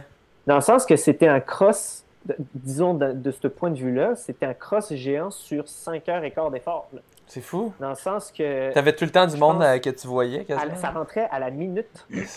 ça rentre à la minute à ce niveau-là. Qui est, qui est spécial pour des distances de même, puis des temps de. Tu as fait ça en, 5h13, 49. Puis j'avais pas eu une course facile non plus, fait que ça c'est un autre. Le côté nutrition, j'ai beaucoup appris à, cette course-là. Je pense que j'ai fait des erreurs de nutrition, des erreurs de gestion du stress aussi, euh, l'anxiété d'être euh, dans un dans un dans, dans un comment dirais-je un événement d'aussi grande ampleur, autant médiatisé, tu as des attentes aussi un petit peu. Puis en Europe, c'est très, très gros, ce sport-là. c'est plus gros euh, C'est quelque chose qu'on a un petit peu moins, on a un petit peu plus de difficultés à situer, je trouve, en Amérique du Nord, parce que le sport n'a pas cette ampleur-là versus en Europe. Euh, mais il y a des. Tu arrives dans les villes là-bas, puis on, est, on arrivait en fait en Allemagne, puis ça, ça a été un, autre point positif, en fait, c'est que mon petit frère s'était fait sélectionner pour l'équipe junior. oui, c'est vrai. championnat-là. Fait que j'ai eu l'opportunité d'y aller avec mon Anselme? Oui. Anselme, exact, pour collégial euh, pour Champlain. Oui, c'est ça, le nom disait de quoi. Mais, fait que là, on arrive avec, euh, avec Ansem à Munich, en Allemagne, puis il savait pertinemment, le douanier, pourquoi on était là, puis il nous demandait quelle épreuve on faisait, parce qu'on a... Le douanier le savait? Le douanier à, l'aéroport. Fait que t'es comme, wow! c'est comme, ah, on vient pour faire une course entre elles. Il fait, ah, vous faites les championnats du monde en, Autriche. sais, on devait sûrement pas être les premiers à passer, mais t'es comme, wow! ok, je suis dans un, à la douane dans un autre pays, puis il sait pertinemment ce pourquoi je suis ici. Ouais. c'est comme, c'est une autre planète là-bas. Ouais, c'est. Non, ici, personne ne va le savoir. Là. Tu, vas faire des, des courses en sentier, les douaniers vont être complètement perdus. Là. À moins que ce soit un, douanier qui court entre elles, mais les, les chances en pourcentage, là, je pense que c'est. sont, moindres. C'est ça, c'est moindre.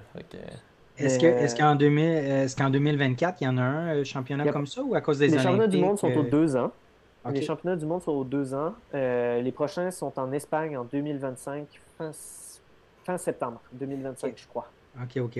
par contre, le processus de sélection est déjà sorti, puis les championnats canadiens de l'an prochain, ben, donc de 2024, il va y avoir deux spots automatiques d'attribuer pour les championnats du monde 2025. Ils seront les championnats canadiens en 2024? Squamish. Ils sont à Squamish, donc le 50K, 50 km pour euh, le trail court et 50 miles, 80 km pour le, le trail long. T'attends-tu à faire face à Alexandre Ricard là-bas? Euh? Non, ben, à moins que Alex ait changé ses plans versus d'habitude, mais Alex, mais Alex il est plus sur des petites, les, mêmes épreuves. petites distances. Ouais. Exact. Alex, mais ça me surprend. Euh... Des courses verticales. Okay. Mais justement, ça me surprend que tu parles de mais 50 il, fait, mais il a fait un il, pas, il, a fait un demi-marathon salement rapide quand même. Oui, il a fait un là, il... récemment. Il prépare CIM, il prépare Sacramento. Exactement, il, va, il va être à Sacramento euh, dimanche. Qui parce qu'à chaque fois qu'on dit Squamish, moi, je me, ça, ça, me fait penser à lui là, parce qu'il habite là-bas. Là. Ouais. OK.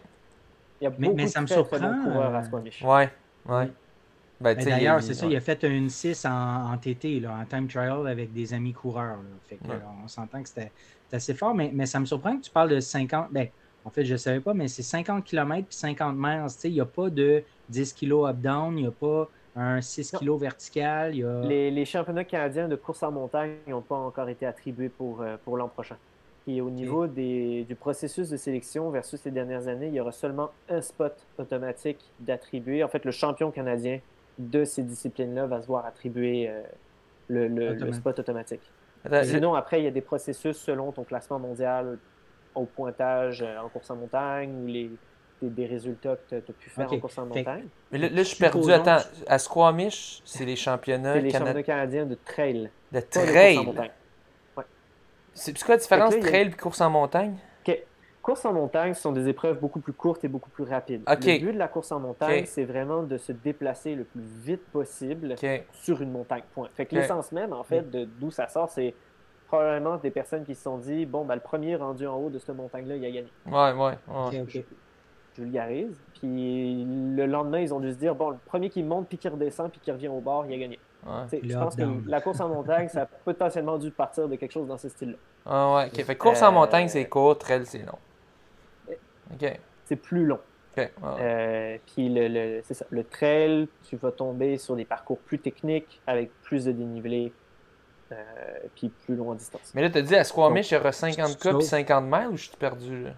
Oui, 50, miles, 50 miles, c'est court.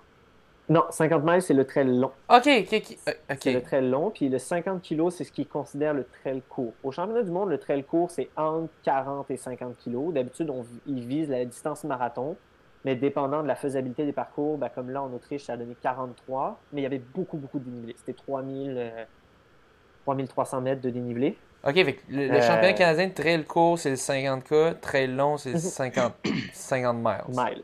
Exact. Puis, tu as dit, là, il y avait un autre qui n'a pas encore été attribué. Ça, Course en montagne. Pour l'épreuve verticale, qui est juste les épreuves d'ascension, et les épreuves classiques où c'est une épreuve up-down en fait, d'ascension puis de descente. Fait que ça, c'est du très court, parce que ça, c'est comme des, des kilomètres verticales, c'est comme 8 kilos. Ça peut être, ouais. ouais. Ben, en fait, euh, c'est ça. OK. Puis quand on va se retrouver au championnat mondial en 2025, il va avoir tout ça, autant le court. C'est les quatre épreuves. C'est ça. OK. OK, OK. Je, suis de retour parmi vous. C'est bon.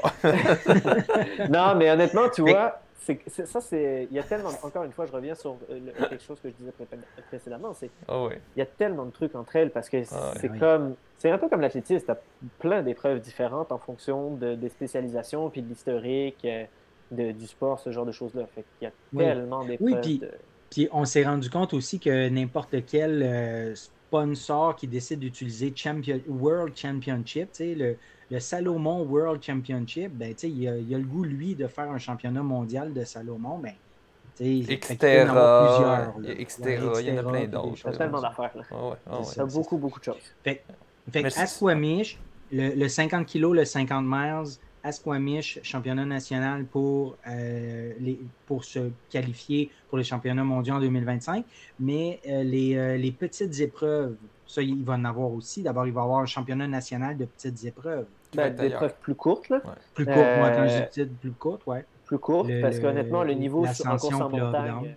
Ouais, parce que le niveau en course en montagne est stratosphérique en ce moment en Europe. ça n'a aucun bon sens. Puis on a euh, Rémi Leroux, notamment, qui ben a oui, ben sur, sur, le circuit cette année. Ben, euh, exact, mais il n'a pas encore été attribué. Il va sûrement être annoncé dans les prochains mois. Donc, il, va y avoir un championnat canadien de course en montagne. C'est juste qu'il n'a pas encore été euh, annoncé où et quand. OK, OK. Puis on peut, euh, c'est ça, on peut s'attendre, en fait, ben justement, on parle souvent de, de Rémi et Alex, justement, qui sont allés ensemble en Europe. Euh, c'est eux les, les, les, les nos, nos, forts, mettons. C'est nos deux meilleurs Canadiens en course en montagne, assurément. Oui, c'est ça. c'est nos deux meilleurs Canadiens en course en montagne, assurément. Il y a Marie Como, à ne pas oublier oui. aussi, qui est extrêmement talentueuse et extrêmement forte. Euh, championnat du monde, a fait 16e de mémoire. Oui. Puis c'était le up-down, hein, je pense. Elle a fait les deux. Elle a fait les deux. Elle a fait les deux. Elle a fait le vertical et le classique, comme Alex. Okay. Euh, puis aux deux épreuves, elle a fait top 20, comme Alex. Ah, wow. Ah. Fait que, euh, non, on a. Euh, ah, il y a une autre, une autre Canadienne qui s'appelle Jade, puis là, je veux pas massacrer son nom de famille, mais je pense que c'est Belzer. En tout cas, j'ai sûrement massacré son nom de famille, ça y est. Mais elle, elle, demeure en Californie, mais elle est très forte aussi, en, vertical. non, on a un beau potentiel canadien. Puis toi, toi tu vas viser sur le 50K ou sur... Ouais, 50K. OK, c'est bon. 50K. Fait en fait, il faut le voir en termes de temps beaucoup. Tu sais, on parle de distance énormément, là, mais en course, en, trail, c'est beaucoup en termes de temps. fait que trail court, ça va être des épreuves entre 3h30, au, disons, au championnat du monde, entre 3h30 et 6h. Puis très long, on est sur du 8h à 13h, à peu près. Oui, dépendamment des parcours. Dépendamment du dénivelé. Ben, parcours qui influence la technicité puis le dénivelé, en fait. Exact. Exact. Mais, euh, ouais, non, le niveau est en émergence au Canada. Ce qui est compliqué au Canada, en fait, c'est de regrouper tous les coureurs au meilleur endroit. Euh, tous, les, tout le monde au même endroit, de par la nature de notre pays qui est, qui est grand. Euh, il y a vraiment une disparité entre l'Est, le Québec et vraiment l'Alberta puis la, Colombie-Britannique sur rassembler tout le monde au même endroit. Je pense qu'il y a beaucoup d'efforts qui sont mis en place, qui sont mis en place par plusieurs, plusieurs organisations pour avoir des, des, des, événements qui sont représentatifs d'un niveau et d'une compétition nationale. Fait que ça, c'est intéressant. Mais c'est clair qu'on a cette réalité-là. Ce pourquoi il y a encore beaucoup de spots discrétionnaires au Canada, c'est parce que c'est pas tout le monde qui est capable de, de, bouger aussi facilement au sein du pays. Non, effectivement. Puis, puis il y a une, là, je sais pas, peut-être que je dis ça de même, mais c'est peut-être. Euh, il me semble qu'il y a une tendance à ce que ce soit plus souvent en Colombie-Britannique que dans l'Est du euh, Canada. c'est alterné, en fait. C'est selon les, les organisations en fait bid euh, comme en cross-country, en fait. En cross-country, les, les, villes ou les organisations euh, mettent un, une application. Une enchère, ouais, une, application, une, candidature pour une période de temps donné. Fait que là, par exemple, je me souviens, pendant plusieurs années, ça a été à Kingston, je pense que c'était deux ans, trois ans, ça a été à Kingston parce qu'ils avaient remporté cette enchère-là pour avoir le, le Mais ça, c'était les cross-country. Pour les crosses, mais entre elles, c'est un peu pareil, ultimement. Comme Squamish, ils ont remporté le bid pour 2023-2024 euh, pour les championnats canadiens de trail. c'est pour ça que c'est là. Euh, les championnats canadiens de course en montagne ont été au Massif du Sud. Les championnats canadiens de trail ont déjà été au Québec Méga Trail à Mont-Sainte-Anne. Euh, fait que c'est quand même réparti. Souvent, avant, c'était une année sur l'autre, c'était dans l'Est, l'autre année, c'était dans l'Ouest. Euh, là, c'est un peu changé euh, avec Athletics Canada qui fait vraiment un processus avec des critères plus clairs. Ben, je pense aussi, euh, les, les, les, compétitions canadiennes sur piste, ça, ça, a souvent lieu à Burnaby, en Colombie-Britannique. Ouais. mais là, ça revient, là, ça revient à Montréal, ça alterne. Je pense qu'ils prennent ça aussi en compte. La Classique Montréal va l'avoir, ouais. Mais non, c'est pas la Classique. Il y aura la Classique ah Montréal, puis c'est après la Classique ah. Montréal, il y aura les championnats canadiens au Centre Claude Robillard. Donc ça va, c'est que ça va bien adonner parce qu'il y aura peut-être des athlètes qui vont arriver une semaine d'avance pour faire la classique euh, de, Montréal. Euh, cool. Bon, on va, on, merci pour cette, cette, leçon sur le train. On va revenir à, ton parcours. Euh, je suis, là pour prêcher la bonne parole. Ouais. on, va revenir à ton parcours. Fait que, ben, ben, là, ramène-nous là. Je, suis un, un, peu perdu. Ben, là, on est rendu au championnat à Innsbruck. Après ça, tu es revenu. Puis là, ben, tu as enchaîné les compétitions. je vois QMT, Ultra Trail des Check Shock, Arikana. Cette année, je voulais prendre en fait beaucoup de risques. Euh, je voulais, l'un je, me, je me fixe toujours des objectifs en début d'année que j'écris dans mon bureau sur mon tableau. Euh, puis l'un de mes objectifs cette année, c'était prendre des risques. Vraiment. Au retour d'une blessure, hein, quand même? Disons prendre des risques calculés. On va dire ça comme ça. Mais prendre des risques. pas pas... Non, mais c'est correct, c'est drôle. Mais pas forcément euh, des, des... C'est plus dans ma façon de compétitionner. Beaucoup. Là. je voulais voir un peu elle était où cette limite-là, où ça c'est viable, ça ça l'est pas, ça ça marche, ça ça fonctionne pas. Puis juste aussi en termes d'opportunités, comme me dire, comme j'y vais un peu plus all-in sur certaines choses, puis je prends des risques dans mes choix en termes de, de course ou de façon de courir. Euh, ça, ça, a beaucoup tourné. C'était un de mes objectifs cette année, puis ça a été une des raisons de pourquoi j'ai fait beaucoup d'événements locaux en fait cet été. Mm-hmm. euh, je voulais voir un peu accumuler. Je me servais de certaines courses pour tester des trucs, euh, de rentrer des courses un peu plus sous maximal pour voir un peu comment j'allais réagir aussi en termes d'entraînement, tester des choses à l'entraînement au niveau des courses avec ces risques-là. Euh, mais c'est clair que Québec Mégatrail, par exemple, je suis arrivé là. Euh, ça a été déjà un que je fasse Québec Mégatrail dans ma tête, c'était quand même un risque. J'étais à deux semaines et demie après les, les championnats du monde, puis oui les championnats du monde, ça m'a ça tiré du jus beaucoup. Ça a été une course qui a été très demandante. Mm. Euh, donc, je savais pas trop dans quel niveau de forme j'allais être à Québec Mégatrail, puis ça a bien été. Ça, en fait, ça a mieux été que ce que je pensais que ça irait. C'est un très bon test, là, vraiment, euh, après une épreuve comme ça deux semaines avant. C'est ça, fait trois semaines peut-être, plus, pour, être, euh, pour être vraiment plus précis. Euh, donc, il y a eu ça. Euh, après ça, les chic chocs, j'aime beaucoup aller dans les chic chocs. Déjà, j'apprécie beaucoup l'organisation, puis juste les parcours, les montagnes sont vraiment le fun. Euh, je suis quelqu'un qui apprécie beaucoup les, le, technique, mais le, mhm. vrai technique. fait que de courir dans les chic chocs, c'est quelque chose que j'adore. J'ai une affinité avec cette région-là aussi de par le ski là-bas. donc, les Chic Chocs, c'était un peu un endroit où je voulais. Le, 23 km du Mont Albert, je voulais le pousser pour voir un peu comment. à, quel point je serais capable de prendre. Là, c'est littéralement des vrais risques, des vrais risques sur la descente finale. Euh, parce qu'en fait, la course du Mont Albert, pour, euh, pour ceux qui sont déjà allés dans, dans, le parc de la Gaspésie, ça commence par monter le Mont Olivine, qui est une montagne à côté. On descend dans la cuve du Mont Albert, qui est comme la face nord, du côté nord. Euh, puis là, en fait, la, portion de la cuve, c'est très, très technique. C'est un peu dans un lit de rivière avec des énormes roches pour remonter ah la cuve puis arriver sur le plateau, finalement, du Mont-Albert. Puis après ça, en fait, ça descend. C'est une descente finale jusqu'au jusqu'au finish. Puis cette descente finale-là, on perd quelque chose comme 700 mètres de dénivelé en 5 ou 6 km. Fait que c'est ah quand même long, puis c'est beaucoup de dénivelé. Mais la première moitié de cette descente-là est extrêmement technique. Euh, puis je euh, technique, euh, technique euh, genre single track, roche, racine. des portions de sentier vraiment étroites, mais vraiment. OK. Pas un, chemin VTT, pas un chemin VTT avec des, petites pierres, là, vraiment technique. C'est le genre d'endroit tu te dis parfois, genre, pourquoi on coupe là? OK. Euh, puis, Pourquoi il y a un sentier là? Qui, qui a déjà pensé passer par ici? mais le, début du sentier est plus accessible, mais la, portion haute du, du Mont Albert est, relativement technique.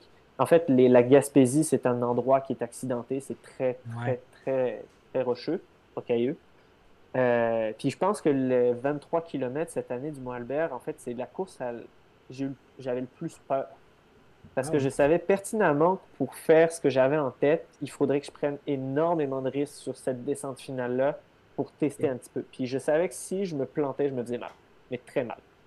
Euh, fait que je voulais voir un peu jusqu'à quel point j'étais capable de jouer avec cette exposition, on va dire, à aller très vite dans un terrain qui est peu enclin à ça. Puis tu avais dans l'idée de, de, finir premier, je suppose, de, oui. gagner. Oui. Euh, c'est ça, de, pousser, puis pas te faire rattraper, mais sans te planter, puis c'est ça. J'avais un, temps aussi en tête. Euh, souvent, on est capable d'avoir des références entre elles. C'est ça qui était quand même quelque chose d'intéressant. tu regardes les résultats précédents. Puis, tu connais les, gens qui participent et tu es capable d'avoir un peu des références. Fait que j'avais des choses comme ça en tête. Le lendemain, il y avait une autre épreuve. Puis en fait, le lendemain, je voulais tester de voir comment je serais capable de réagir après un aussi gros effort quasi maximal avec la fatigue dans le cas de courses à étapes ou d'événements plus longs.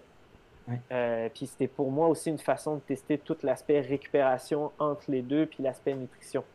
Euh, Est-ce que c'est le même sentier le lendemain, le 26 km? C'est pas le même sentier. Le, 26 km, en fait, euh, est moins technique. on va au sommet Xalibu, pour ceux qui, connaissent, encore une fois. Donc, on part du centre de service, on suit le sentier des Appalaches qui passe euh, par une zone forestière assez boueuse cette journée-là, parce qu'on recevait des. Ah, cette année, pas mal partout, c'était boueux. J'ai l'impression. Il y a beaucoup plus cette année. puis il y a beaucoup plus pendant les courses aussi. Oui, euh, aussi, puis en fait, après, on arrive en bas du Mont Xalibu, puis c'est une montée, une descente du Mont Xalibu, puis on revient à l'accueil. Euh, le Mont Xalibu est très technique, moins que Mont Albert quand même, mais quand même assez. Donc, non, le parcours était différent, mais relativement euh, Un peu plus rapide, je pense. plus rapide. Oui, plus rapide. Euh, parce qu'il prend quasiment autant de temps pour ben, 3 km avec un Exact, je l'ai sous les yeux, 2h26 pour le 26 km, puis 2h14. Fait que dans le fond, tu as fait 12 minutes de plus pour 3 kg de plus. Là. Pour 3 kg de plus en étant fatigué. Puis avec la, puis avec la fatigue, exact. puis euh, j'ai commencé beaucoup à m'entraîner aussi aux zones de fréquence cardiaque euh, cette année, puis à tester certaines choses par rapport à ça. Fait que pour moi, c'était aussi euh, une façon de vraiment bien calibrer ce genre d'effort-là en situation de course pour potentiellement des courses plus longues. donc cette année, ça a été vraiment une grosse encore année d'apprentissage. Une, année de, de test, beaucoup, ouais, c'est ça. Mais, mais ça a fonctionné. Je veux dire, ça a vraiment... Ça, a fonctionné parce que la préparation, on l'adapte au fur et à mesure. Puis ça, reste toujours des tests et des risques calculés. Puis c'est pas tout à fait des risques quand tu testes certaines choses. Non. Euh, oui, tu peux te planter, mais est-ce que c'était réellement un risque en soi quand tu savais pertinemment que tu testais quelque chose? La, question se pose. Mais c'est euh, plus, est-ce que c'est une bonne décision? C'est un risque, mais c'est tout, tout, tout, est un risque dans la vie. Au final, tu risques de ne pas le faire. Oui, mais c'est ça. En tant qu'athlète, en tant que personne, peu importe le sujet, il faut parfois tester des choses qui se donner le droit d'échouer aussi afin d'avoir une idée claire de, ce dont on est capable ou pas, puis d'avoir un peu des, paramètres des mhm. paramètres en tête. Fait que non, j'ai fait ça, j'ai fait Trans-Charlevoix parce que ça passe sur un sentier que j'adore dans, dans, Charlevoix. J'ai fait juste la dernière étape. Euh, après ça, j'ai pris des vacances, puis ça fait du bien. Euh, Avant Aricana. Avant Aricana, exact. Euh, puis après, c'était Aricana. Le 20 kg. Le 20 kg d'Aricana, je l'avais encerclé.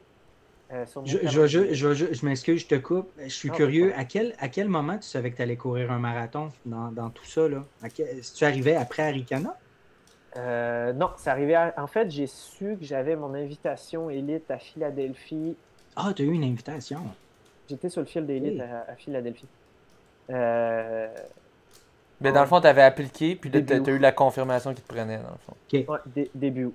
Exact. OK, OK. Fait que, fait qu'à à ce moment-là, dans le fond, un peu les tests que tu faisais, les trucs que tu faisais, c'était avec une visée de, du marathon de Philadelphie. Dans ma tête, en fait, tout ce que je faisais entre elles jusqu'à début septembre, c'était une forme un peu de PPG, si on veut, ou de grosse préparation aérobique de base.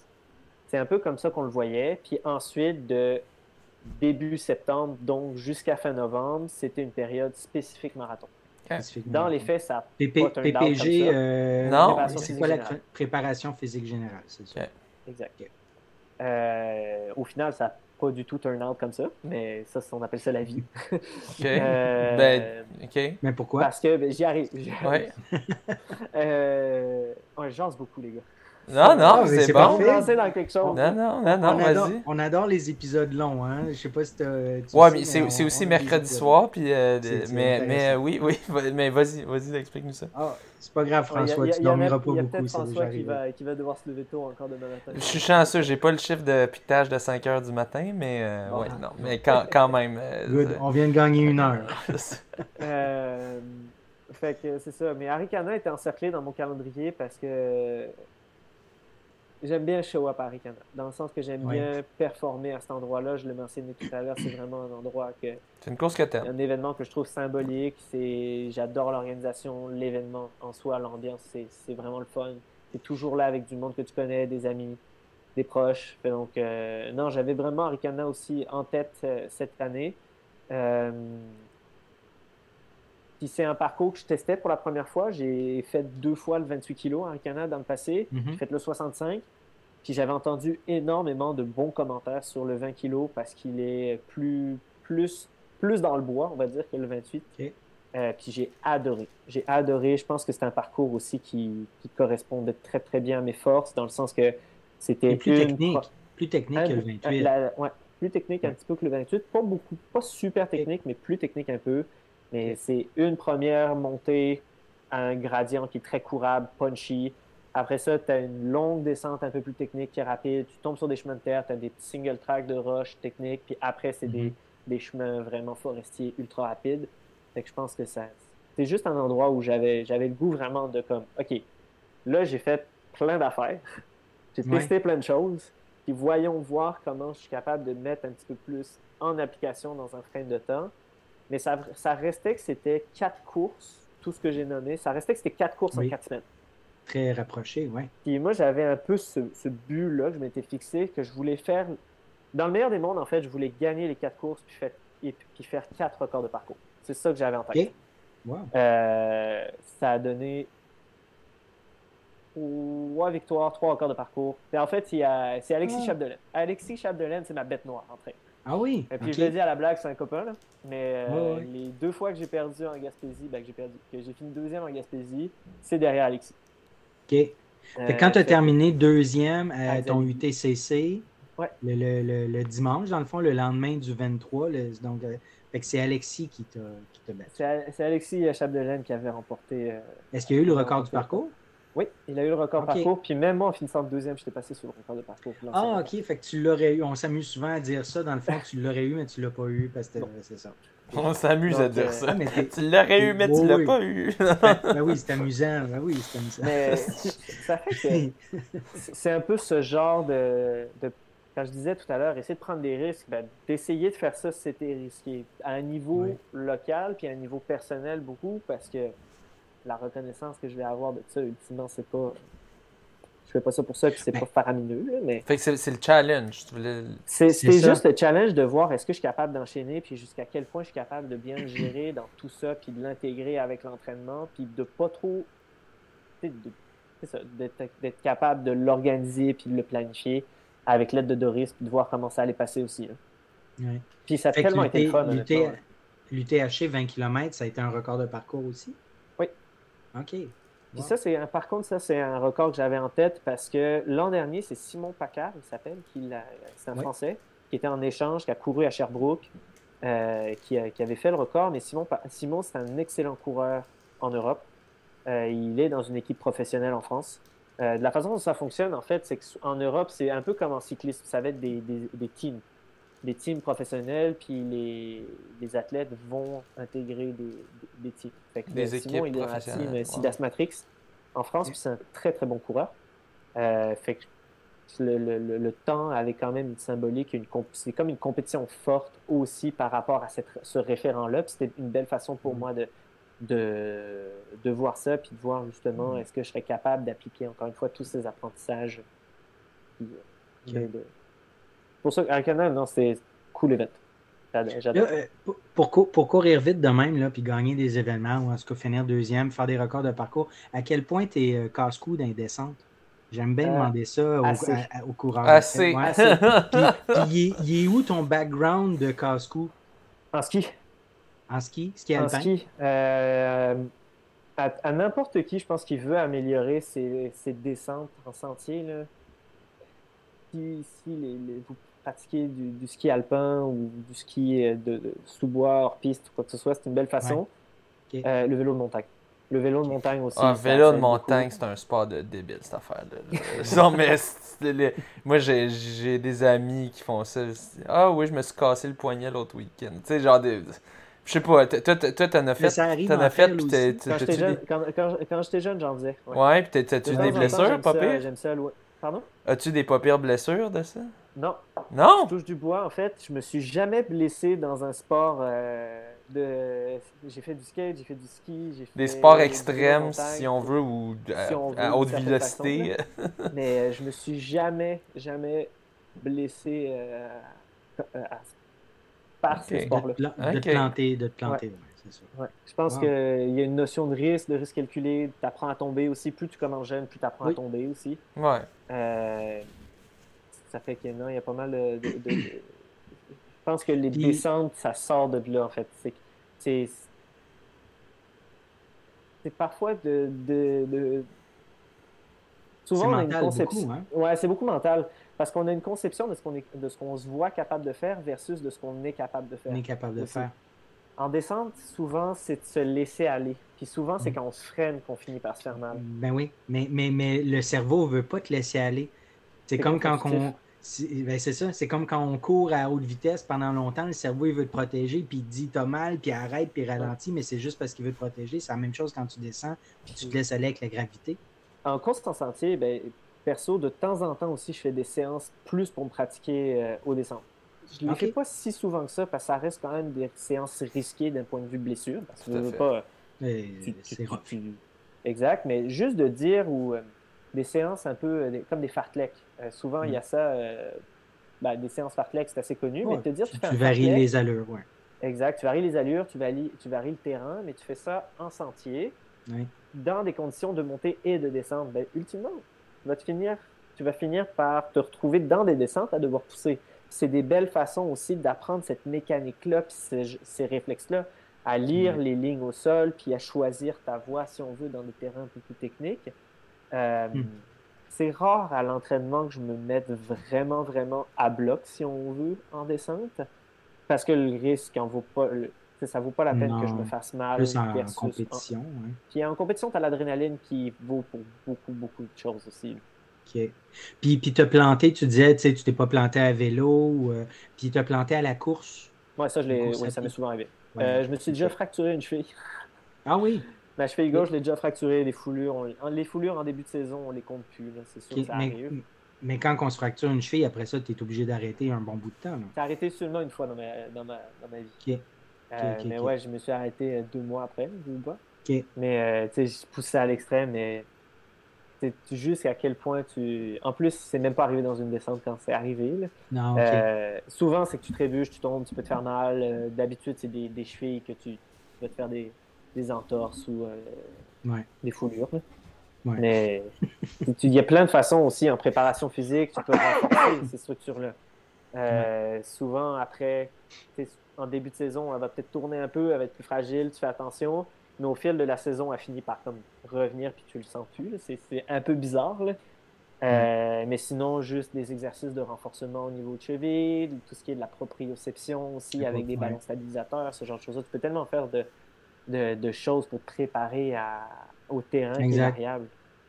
Oui, puis là, là c'est la saison. Tu sais, quand que novembre euh, termine, début décembre, c'est vraiment là la, période. Là, puis là, je dis ça pour nos auditeurs, puis pour moi aussi. Euh, c'est là qu'il faut faire du renforcement pour se préparer pour la prochaine saison. C'est vraiment euh, c'est le bon timing. C'est le, temps, c'est le temps de faire des choses un peu différentes que souvent on néglige puis qui nous permettent d'être, de prévenir les blessures aussi. Absolument. Hey, là, on arrive à ton marathon de Philadelphie. Philly. Comment ça a été? Euh, honnêtement, ça a très bien été. Philadelphie, euh, ben déjà, un, j'y allais euh, avec ma maman. C'était, ah on se faisait un, trip tous les deux, puis elle, c'était son premier marathon, Philadelphie. Elle l'a couru aussi? Ouais, elle a couru aussi le marathon. Elle a fait son premier marathon en 4h08. Félicitations à ta maman, mais là, il faut la nommer. C'est Delphine Charion. Fait que, Félicitations Delphine Charion, ben oui. C'était vraiment cool. En fait, euh, à la base, on allait là aussi pour faire un trip tous les deux. Donc, ça m'a un peu motivé à rester euh, dans l'entraînement ces dernières semaines parce que euh, après Aricana, en fait, je suis allé en Italie aussi. Je me suis fait sélectionner à, à l'épreuve finale de la Golden Trail de par mes résultats cette saison. Puis, ça avait été des courses difficiles. Je suis tombé malade, puis tout le bazar en revenant. Fait que ma préparation de, du marathon de Philly en soi a vraiment été échopée. J'ai fait. En, fait, je m'excuse, je te coupe, mais euh, cet événement-là en Italie est venu un peu contre Ça a chamboulé les plans, complètement. mais c'était pas une opportunité euh, à laquelle je voulais dire non, à manquer. Euh, en fait, fait que j'ai mis toute la préparation, préparation de marathon sur le backburner. De côté. De côté, vraiment, pour être en mode, en mode Italie. Puis ça, c'était quand en Italie? On n'a pas vraiment parlé. C'était quelle date? 20 octobre. 20 octobre. fait qu'un mois, un mois, avant, quatre semaines avant. OK. Wow. Quand là, tu es supposé que ton volume est au max, puis tout ça. Puis euh, en fait, j'étais en train de, de m'affûter puis de faire une phase de taper pour, euh, pour rester en euh, fait que ça. Philadelphie, ça a été une drôle de préparation. Mais honnêtement, je suis quand même content de l'avoir vécu. Parfois, souvent, on s'empêche de faire des choses en se disant c'est pas optimal. Mais cette fois-ci, je me suis dit, je l'essaye. Qu'est-ce que j'ai à perdre? Dans le sens que, en plus, il y avait un trip de famille là-dedans. Oh. Euh, j'étais invité sur le fil d'élite, fait que j'avais ma place, j'avais mes bouteilles, tout était déjà bouqué, c'était pas compliqué. C'est comme, je vais y aller, puis je vais faire avec les, un peu les moyens du bord, puis la préparation. Mais la préparation, je veux pas non plus la, la minimiser. J'ai fait le maximum d'efforts que j'ai pu dans cette période-là. Le, entre elles, je m'entraîne fort, puis c'est un niveau de forme quand même. C'est plus, est-ce que ça se traduit parfaitement au marathon? Non, mais j'avais un excellent niveau de forme quand même. De base. de base. Puis après Arikana, j'ai fait un, deux semaines vraiment spécifiques marathon qui m'a quand même remis dans le beat avec un bon volume. Après ça, j'ai refait des très bonnes séances d'intensité entre elles pour cette phase d'affûtage puis de peaking entre elles pour fin octobre. Puis quand je suis revenu d'Italie, ben, j'ai pris quelques jours et une semaine pour récupérer physiquement du voyage et de la maladie. Puis après, j'ai refait un bon deux semaines et demie pré-Philippe, comme pour essayer de recrinquer, de recréer euh, une surcharge, une surcompensation, puis un autre pic. Essayer de créer un autre pic, ouais. Pour, un, donner un autre maintien de pic. Ouais, me donner une idée, c'était quoi ton, ton, kilométrage ou ton, sinon tes, tes minutes dans, dans, des grosses semaines, puis des semaines moyennes? C'est. Euh, disons, si je prends une semaine moyenne entre elles, je vais tourner sur un 100 à 110 kg avec 3000 mètres de dénivelé positif. OK. Fait comment est-ce que ça se traduit sur la route? Ouais, 140 peut-être? Ben, oui, c'est ce que j'allais dire, 140. Combien d'heures? Dans le fond, 12, 13 heures, 14 heures? Non, moins que ça. Je dois tourner à, ben, disons, d'entraînement total dans ma semaine, tout compris, je dois être à 14 heures. À peu mhm. près. Quand même. Euh, de course, je dois être autour de 10 heures. OK. Ouais. 120, 120, 130. Ça fait que ça reste des minutes sur pied. Puis j'ai fait l'exercice de regarder dans les trois mois précédents Philly, puis dans les trois mois précédents Houston en 2020, combien d'heures de course j'avais fait. Puis à trois heures près, j'avais fait le même volume de course. Ah. Dans les mois. Dans les trois mois précédents. Les trois mois précédents. Fait il, y avait ben, il y avait une, une, heure par mois de différence, en gros. Ouais, ben, si tu fais la moyenne, oui. Ouais, si tu fais la moyenne. Ça fait, ultimement, c'est la même chose. Mais la façon dont ce volume-là avait été fait, complètement différent. Puis, donc ça, c'est un peu mon volume moyen. Sinon, sur route, 130 euh, kilos, mm. quasiment pas dénivelé. Fait que c'est pas, euh, j'ai pas été capable de monter un volume faramineux honnêtement cette fois-ci. Versus Houston, j'étais monté jusqu'à 160. Quand même, ok. je pense que Houston d'aller sur un aussi gros volume, ben aussi gros, oui, c'est un gros volume, ça prend du temps. Euh, ça m'avait aidé dans le sens que c'était mon premier marathon, puis ça m'a un peu sauvé les jambes. Que là, j'avais quand même de l'expérience et du bagage. Ça, faut pas le négliger en tant que coureur de n'importe quel niveau. Tout le bagage qu'on accumule jour après jour, après jour, après jour, après jour, année après, ben, semaine après mois, après année, tout ça, mhm. ça s'accumule, puis ça vaut pour quelque chose aussi. Puis les bonnes conditions, ça aide aussi. puis les bonnes conditions, ça aide aussi. Fait puis j'arrivais là un peu avec un mindset de ultimement, j'avais plus de temps d'attente. Dans le sens que je savais que si je parle en termes. Je me fais toujours une fiche avec mon objectif A, B, C, D, puis un plan de match, un plan de nutrition. C'est comme ça que je fonctionne, puis ça me permet de, de pendant la course, pas avoir à penser à rien. C'est des automatismes. Mhm. Mhm.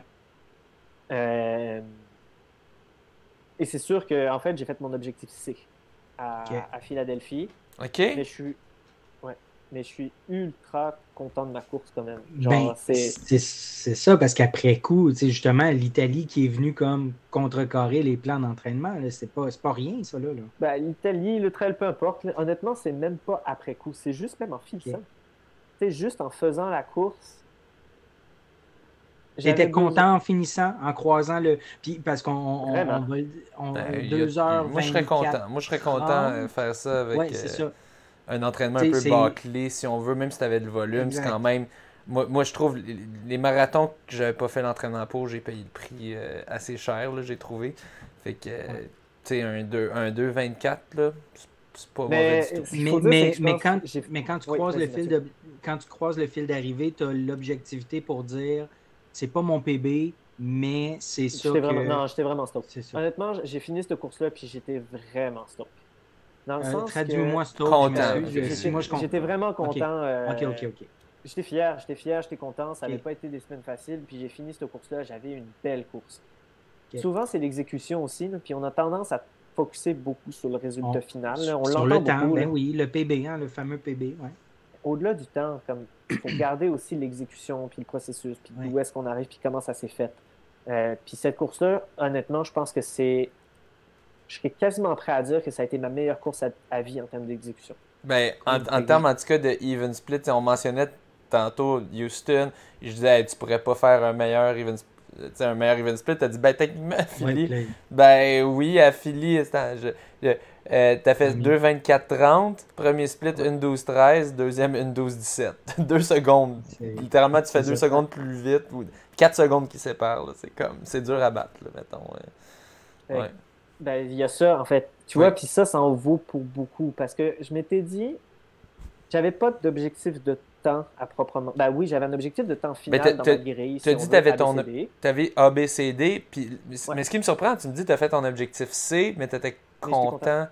Oui, parce qu'en fait, c'est ça l'affaire. C'est que tu vas avoir tes objectifs principaux, mais tu as aussi des objectifs intermédiaires de réalisation moi, dans mhm. mes objectifs intermédiaires de réalisation, il y a beaucoup comme le fait d'avoir une belle gestion de course, d'avoir une belle gestion de ma nutrition, d'être capable d'être compétitif aussi dans la mesure du possible. Puis à Philadelphie, je suis passé de 28e à 15e, je pense, dans la deuxième moitié. Ah, wow, OK. Tu sais, il y a ça aussi. Ça, ça vaut. C'est le fun de rattraper du monde à ce niveau-là. Ben, c'est le fun de, rattraper du monde, puis je pense que c'est ultra stimulant d'être mentalement engagé dans quelque chose aussi, puis de ben racer encore une fois, parfois, il faut mettre la montre, il faut mettre les temps ailleurs. Le pace. on court ah, ben, aussi. Il faut racer, c'est une course. Puis je pense, François, tu es un des meilleurs exemples. En cross, là, tu t'arrachais, tu t'arrachais à la ligne de, Ouais, je sais pas. Ouais, ouais j'essaie de me souvenir comment je faisais ça parce que, tu sais, quand, mettons, on va finir derrière Charles Philbert Bouteau, juste derrière lui. Il y a du monde que je battais que là, je suis comme, moi, aujourd'hui, je sais pas, là, tu sais, ça dépend. Il y en a aussi qui courent plus, mais, mais euh, tu sais, c'est. Ouais, des, des, fois, j'ai de la misère à. Mais peut-être peut si je retournais en cross, qui sait, là, mais. Euh, euh le, dernier fois, le dernier cross que j'ai fait, j'avais comme un bras, un poignet un peu, un peu mou. Ouais, un peu amoché. Euh, parce que la vie, comme on dit. Mais, euh, mais, euh, mais, mais ouais, non, je pense tu m'as donné envie quand même. Là, parce que c'est vrai que le cross, là, cet aspect-là de racer, puis c'est, c'est le fun. C'est, vraiment. Tu reviens à la base, tu reviens à l'essence. Non, mais c'est là pour aller vite, point. C'est la, non, mais c'est la base. Tu sais, quand, moi, mes jeunes de maternelle, font, à chaque fois qu'on va dehors, moi, on, on va dehors une heure par jour, à moins qu'il y ait de la pluie. Puis presque à toutes les fois, il y en a qui vont faire des courses. Puis, OK, je cours de là à là, puis t'essaies d'être le premier, puis that's it, c'est juste... Puis ils sont contents, tu sais, puis même là, au début, c'était l'apprentissage. De, ah, il finit deuxième. Ah, mais là, il m'a battu dans la course, c'est pas juste. C'est comme, ben un... tu, réalises aussi, tu réalises aussi, je pense, puis ça, c'est quelque chose que je trouve important, c'est ce pourquoi j'aime beaucoup la compétition, c'est que la compétition, ça, ça sort le meilleur de toi-même aussi. Mm. Tu peux pas il y a des gens qui s'en sont capables, mais pour sortir le meilleur de soi-même, je pense que ça prend des gens autour de toi pour t'aider à le faire. Puis de la compétition, c'est sain dans ce, dans ce sens-là parce que ça permet de sortir le meilleur de toi-même dans un contexte où tout le monde est là pour ça. Ah ouais, de performer au max. moi, personnellement, je peux, pas, en entraînement, je peux pas faire proche de ce que je fais en course. C'est sûr qu'il y a du monde qui va arriver. Des fois, il y a des rares cas de. Si on veut du monde qui en entraînement clenche tout le monde, puis ils font plus lent même en course, mais la majorité des gens, c'est dans la course qui vont vraiment euh, euh, se surpasser. Et pourquoi? Parce que tu as cet effet, as cet effet d'avoir d'autres personnes autour de toi, ah puis c'est, ça drive. Ah puis ultimement, tout le monde est là pour la même raison, puis tout le monde est là pour faire ça, donc et s'aider à faire ça au final. Puis ça, c'est, merveilleux. Mm. Parce que sortir le meilleur de soi-même en tant qu'humain, c'est, c'est là où tu t'épanouis. Puis là, on parle beaucoup en course, en course, mais peu importe que ce soit un projet au travail, que ce soit un projet artistique, c'est avec l'aide des autres, dans la musique, tout ce qu'on parle des orchestres, la symbiose, c'est avec cette, cet appui d'autres autour de soi qu'on est capable de sortir le meilleur. Ben, moi, moi, je remarque que depuis que je m'entraîne seul, c'est plus difficile. L'entraînement est plus difficile parce que quand je suis avec du monde, je... puis que, que ce soit du monde de ta vitesse ou pas, juste du monde qui ont le même objectif que toi, tu es capable de pousser plus.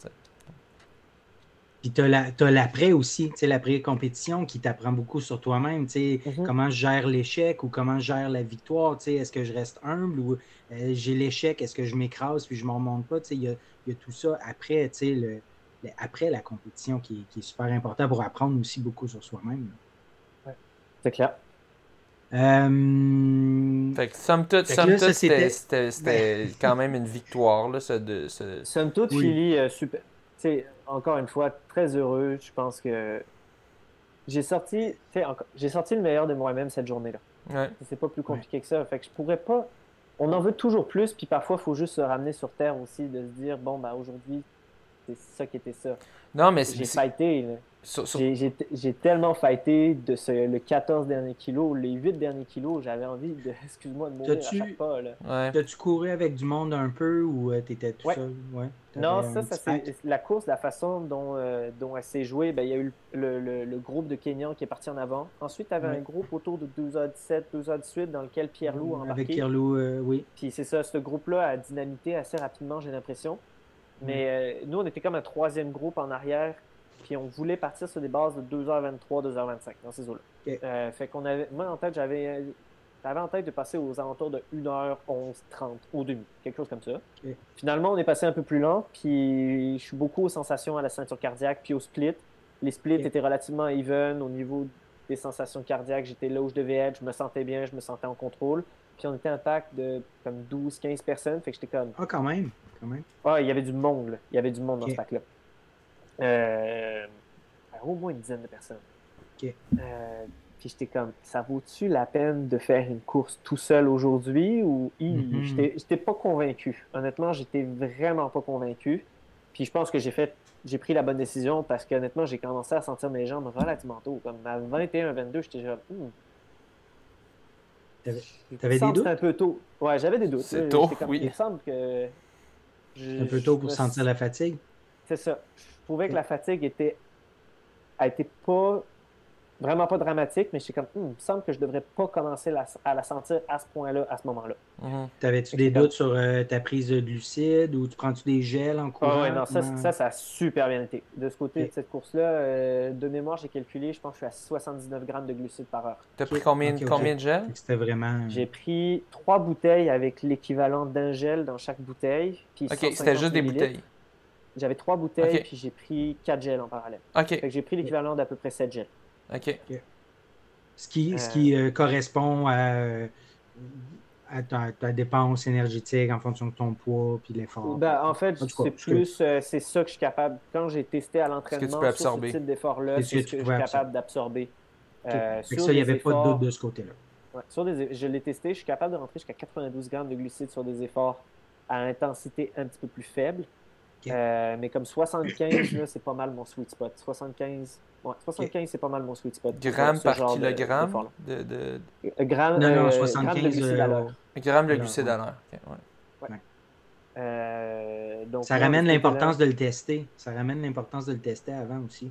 Vraiment, vraiment. Puis dans mon cas, honnêtement aussi, ça a été tester les prises de gourde, les bouteilles. Oui. Euh, puis les premières fois que je l'ai fait à l'entraînement, euh, ben, j'ai un de mes potes qui m'a accompagné sur le vélo euh, sur plusieurs sorties. Puis il faisait. Il me présentait, il faisait ça. En fait, il, il, débarquait de son vélo, puis il allait se mettre un peu plus loin, puis il mettait la bouteille sur sa main à hauteur d'une table. Pour pas, pour pas te le donner, pour, pas, pour que tu pratiques à le prendre, hein? c'est pas fou. Je me pratique à la prendre. Euh, puis il me faisait ça à répétition.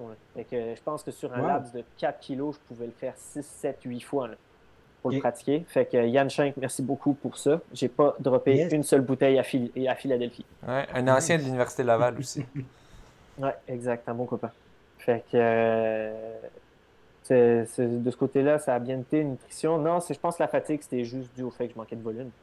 Ouais. Mais il fallait que je gère avec, euh, avec ça. Puis, il est tout en même temps, euh, tu n'as pas ralenti, tu t'es rendu à la fin, tu as fini, as fini ça assez frais quand même. Je veux dire, ah non, ah non, ok. Non, j'ai pas été, j'ai pas été très très fort. Je m'excuse, c'est moi qui l'ai mal Lui, qui passe en dos. Oh, t'as fini assez frais, j'imagine. Non.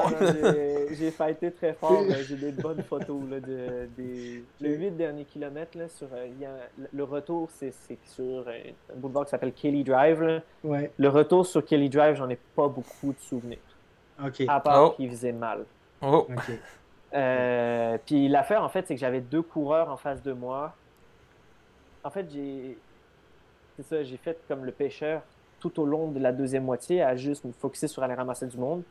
Parce que le groupe dans lequel j'étais avec les côtes, juste après les côtes, en fait, il a dynamité. Il s'est distancé, ouais. Ouais. Fait que euh, vraiment, on a été une bonne dizaine jusqu'à 18 kilos, puis à partir de 18 jusqu'à 23, ça s'est, ça s'est vraiment égrené.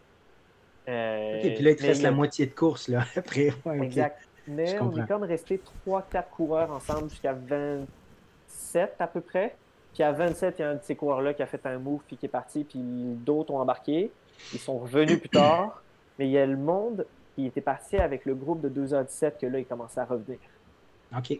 Puis euh, tu les voyais. C'est eux, que tu, c'est eux que tu dépassais, que tu penses de 28 à 15, là, que tu as fini 15. Même tu as peut-être fini 14e à cause de la disqualification? Ben, j'ai fini 16, puis ah, j'ai fini 16, donc 15. Euh, à cause de la disqualification. Euh, qu'est-ce que je veux dire? Ouais, non, le dernier 8 kilos, euh, il n'était pas frais en finissant. Là. Puis c'est ça, j'avais deux coureurs. C'est, là que je... ça que je voulais dire. Au final, j'avais deux coureurs en avant de moi, je pense, pendant 6 kilos jusqu'au finish. Puis je pense que je les ai dépassés avec 1 kilo à faire.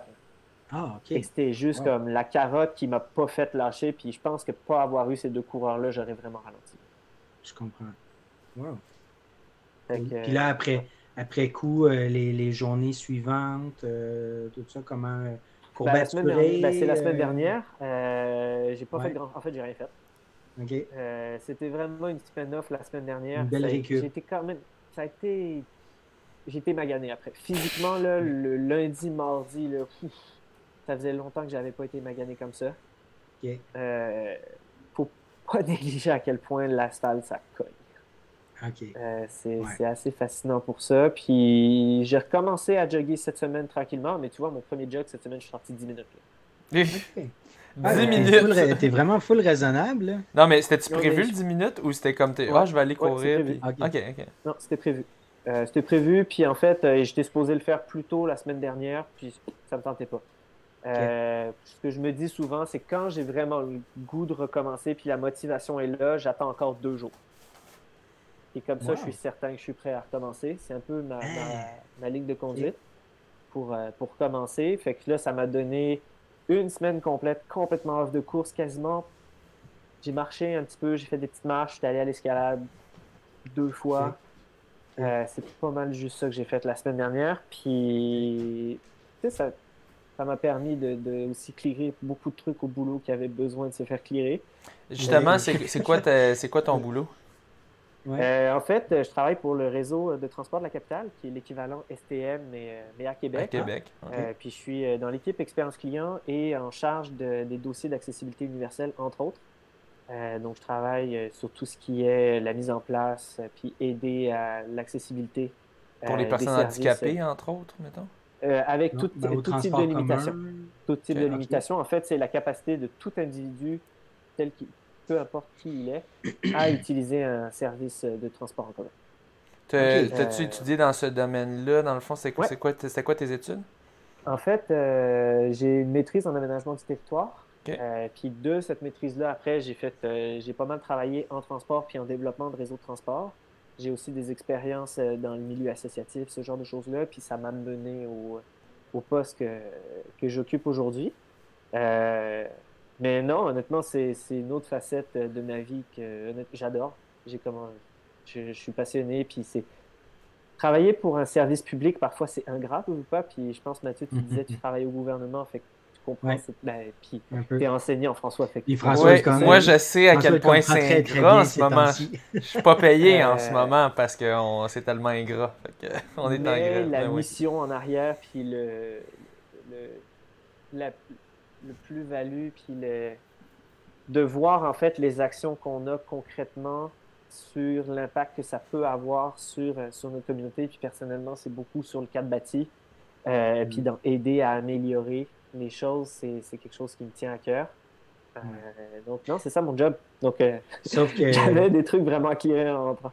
Ben, bref, pour, pour, pour clôturer. Oui. mais c'est des, euh, débats qui, des, des, débats qui peuvent être très polarisants, puis qui ultimement sont très politisés aussi. Puis, Justement. ouais, ça fait, ça fait, il y a des ministres qui pleurent euh, pour ça, là. des, qui pleurent et qui chantent. Devant les, devant les, caméras en plus. vous, vous, vous, essayerez de devenir de qui je parle, je pense que tout le monde le sait. Mais vas-y Mathieu, qu'est-ce que tu voulais dire? Drainville. Oh, non, non. non, c'était pas ça que tu pensais? Ben oui, mais ok. bon. Euh, non, mais parlant de débat polarisant, justement, ça fait un super lien. Là. Euh, j'ai vu, euh, comme je mentionnais, avant qu'on te reçoive, fait des petites recherches Google, j'ai vu le sujet, Max t'a reçu au Runwise, puis j'ai vu le, titre, t'as écrit Trail vs Route, puis je sais que j'ai... Ah, ça a changé? Ah, ben, regarde, je vais y aller. Je vais aller sur le sujet pareil parce que je me suis toujours un peu empêché d'aborder ça. Mais comme tu es un coureur, ben, tu as beaucoup de cross, beaucoup de routes, beaucoup de trails. Puis je sais que j'ai entendu d'autres coureurs, surtout en trail, de parler de cette un peu de cette adversité-là entre les événements de route par rapport à trail, de dire ah, en trail, c'est vraiment beaucoup plus friendly, un peu moins compétitif, on est plus des amis, alors qu'en route, c'est plus euh, individuel, c'est plus. Euh, c'est moins, c'est moins friendly, tu sais. Il n'y a pas de party puis tout ça. Puis j'étais curieux, euh, étant donné le lien que je parle, que j'avais vu ton podcast, écrit Route des Astrelles, je me, je me disais c'est un sujet que vous avez abordé, mais là, je ne sais pas si c'est quelque chose que vous avez parlé. Ben, je pense que les deux. ton je pense que la première, la première chose là-dedans, c'est que ce sont deux sports différents.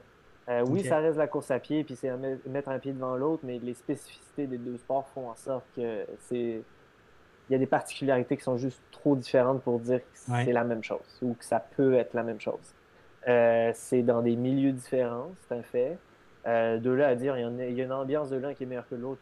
Non, je suis pas d'accord avec ça. Je pense que les deux. Euh, comment C'était dans Astérix Obélix, Mission Cléopâtre. Je pense qu'il y avait il n'y a pas de bonne ou de mauvaise. ok. Le, le, speech de Otis, vous irez voir ça éventuellement. Ok. Des avantages et des inconvénients dans chacun. Il n'y a pas un meilleur que l'autre. C'est juste que. C'est ça que je mentionnais à, à, ma. Max? À Cynthia, ma copine. Ah, ok, pardon. Non, c'est juste comme l'excitation que tu vas avoir avec un marathon sur route, de courir au centre-ville avec des centaines de personnes sur le bord. Tu n'as pas ça entre elles. Mais en même temps, d'avoir cette proximité-là avec les gens sur le bord parce que tu les connais, tu n'as pas ça forcément sur route non plus. Fait Je pense que c'est un peu des, des discussions. Euh, mais malheureusement. sans, sans, sans, valeur de dire il y en a un qui est meilleur que l'autre. Non, je pense que tu es capable d'aller chercher ton bonheur et ton épanouissement dans l'un ou l'autre, puis que justement, il devrait y avoir de la promotion des deux parce qu'il y a vraiment des trucs sympas dans les deux. Exact. Il n'y a pas de compétition entre un et l'autre, mais malheureusement, pourquoi j'en parle, c'est parce que c'est ça qu'on entend. Mm. Puis j'entends plus souvent ça de la communauté de trail qui mentionne que ah, en route, c'est plus individuel, c'est pas, pas le party, vous êtes plus comme compétition. Mais c'est pas, pas tant vrai. Là, en tout cas, ça dépend des courses, mais moi je regarde les, les courses. Euh, entre autres euh, le, circuit d'Éric Fleury, les courses thématiques, c'est quand même ultra party. La dernière qu'on a faite, c'était le monde se déguisait, tout ça. donc, je pense, je pense, c'est pas, mais je pense, je pense c'est un peu amplifié ça, mais je, trouve c'est ce qui est particulier, c'est qu'il y a très peu de gens qui font les deux. Tu sais, toi, tu es un, mm. rare phénomène de personnes qui excellent dans les deux, qui, qui est très bon sur route puis qui est aussi très bon sur trail. On a quelques autres. on a Marie Como, entre autres. Euh, on, Ricard, euh, euh, j'en ai oublié, là, désolé, là, mais, mais c'est quand même c'est rare parce que, comme tu te dis, c'est deux, deux, sports différents. donc, mais mm. je pense que ça, peut se faire. Moi, je commence, tout, je, fais, mes petits débuts. Je fais mon petit 25 km au, Trail du Bic ouais, à chaque année. Ça passer. Ah, ouais. ça. Ouais, mais. Deuxième année de suite. c'est une, belle leçon d'humilité à chaque fois. là, j'étais comme, bon, je vais aller battre le record de parcours cette année. Puis, oh, j'ai fait une minute plus lent que l'année passée. Ben, les conditions, ça vaut pour beaucoup. Hein. Oui, c'est sûr, mais les conditions n'étaient pas si pires, honnêtement. Fait que, ouais, c'est ça. C'était plus. Euh, c'est ça, une petite leçon de. Ouais, même si je pars plus vite après ça, j'ai les jambes plus maganées. Euh, puis. Euh, ça compte pour beaucoup quand tu mm. dois monter, quand tu dois faire de l'escalade, quasiment dans une course. Euh, mais euh, juste avant de terminer, j'aimerais te, Ah non, mais attends, là, François, tu peux pas me couper de même. Là. Je viens de parler d'un sujet qui est quand même polarisant. Là. Ben, on a dit, on a dit, il y a, peut-être du monde qui, qui disent un est meilleur que l'autre, mais au final, on s'en fiche. Mais, pour de vrai, non, mais, mais pour de vrai, c'est pas la première. Tu sais, j'ai entendu ça quand même plusieurs fois.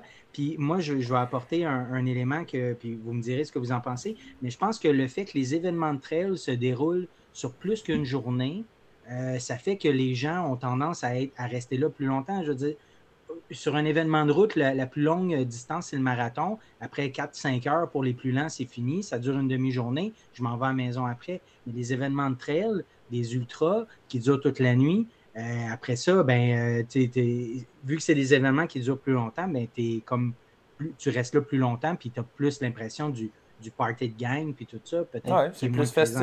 En, route. Là. je, pense que la valeur, je pense que la valeur d'entraide dans l'ultra est très forte, parce que mhm. ça prend cette entraide-là entre les participants Exactement. aussi pour finir. Oui, euh, exactement. Puis ça, c'est une, tu sais, tantôt, je mentionnais qu'il y avait des particularités aux deux sports. Puis ben, ça, c'est une des particularités de l'ultra, c'est que tu vas être un groupe de personnes quand même avec un nombre restreint versus un événement de masse sur route, à être isolé dans une situation qui est potentiellement très déplaisante en nature ou en environnement, puis il faut que tu te mhm. sortes de là, puis l'entraide devient, devient Ça va de soi, ça va de soi avec l'événement de trail. Puis comme c'est déjà arrivé que sur des événements, sur des marathons, euh, tu as des élites qui se retrouvent en avant, bien un élite qui va en aider un autre parce qu'il est en train de s'écrouler, puis... Euh, il est affalé ben, sur le sol. Ça, peut, simplement, ça peut arriver. À, Philly, dans le groupe, on se passait les bouteilles entre nous. je veux dire, ben, tu as quelqu'un qui ramasse une bouteille, tu, la présentes à, à, la personne à côté de toi. T'en veux-tu, t'en as-tu besoin? C'est, fait que ça arrive aussi sur route. Aussi. C'est fait différemment, mais de là à dire qu'il n'y a pas d'entraide sur route, ou qu'entre elles, ils font plus de parties comme. Euh, cool. Euh, finalement, j'aimerais savoir c'est quoi tes, tes objectifs euh, pour, ben, ben pour le, reste de l'année? Ben, J'imagine retour tranquille. Après ça, qu'est-ce que tu envisages pour l'année suivante? Ben, je sais que c'est un objectif ambitieux, mais en 2024, j'aimerais devenir champion canadien de Trelco. Puis tout du moins d'assurer euh, ma sélection automatique pour les championnats du monde en 2025. Ouais. Ça, c'est mon gros, gros, gros focus. À voir si ça va se réaliser maintenant. Euh, la compétition est très forte. Puis il y a des... le fait que ce soit à Squamish, on va avoir des coureurs de l'Ouest qui sont très forts qui vont être là. Mm-hmm. donc c'est un objectif, encore une fois, qui est ambitieux puis que je prends pas à la légère. Mais c'est ça mon target. Ouais.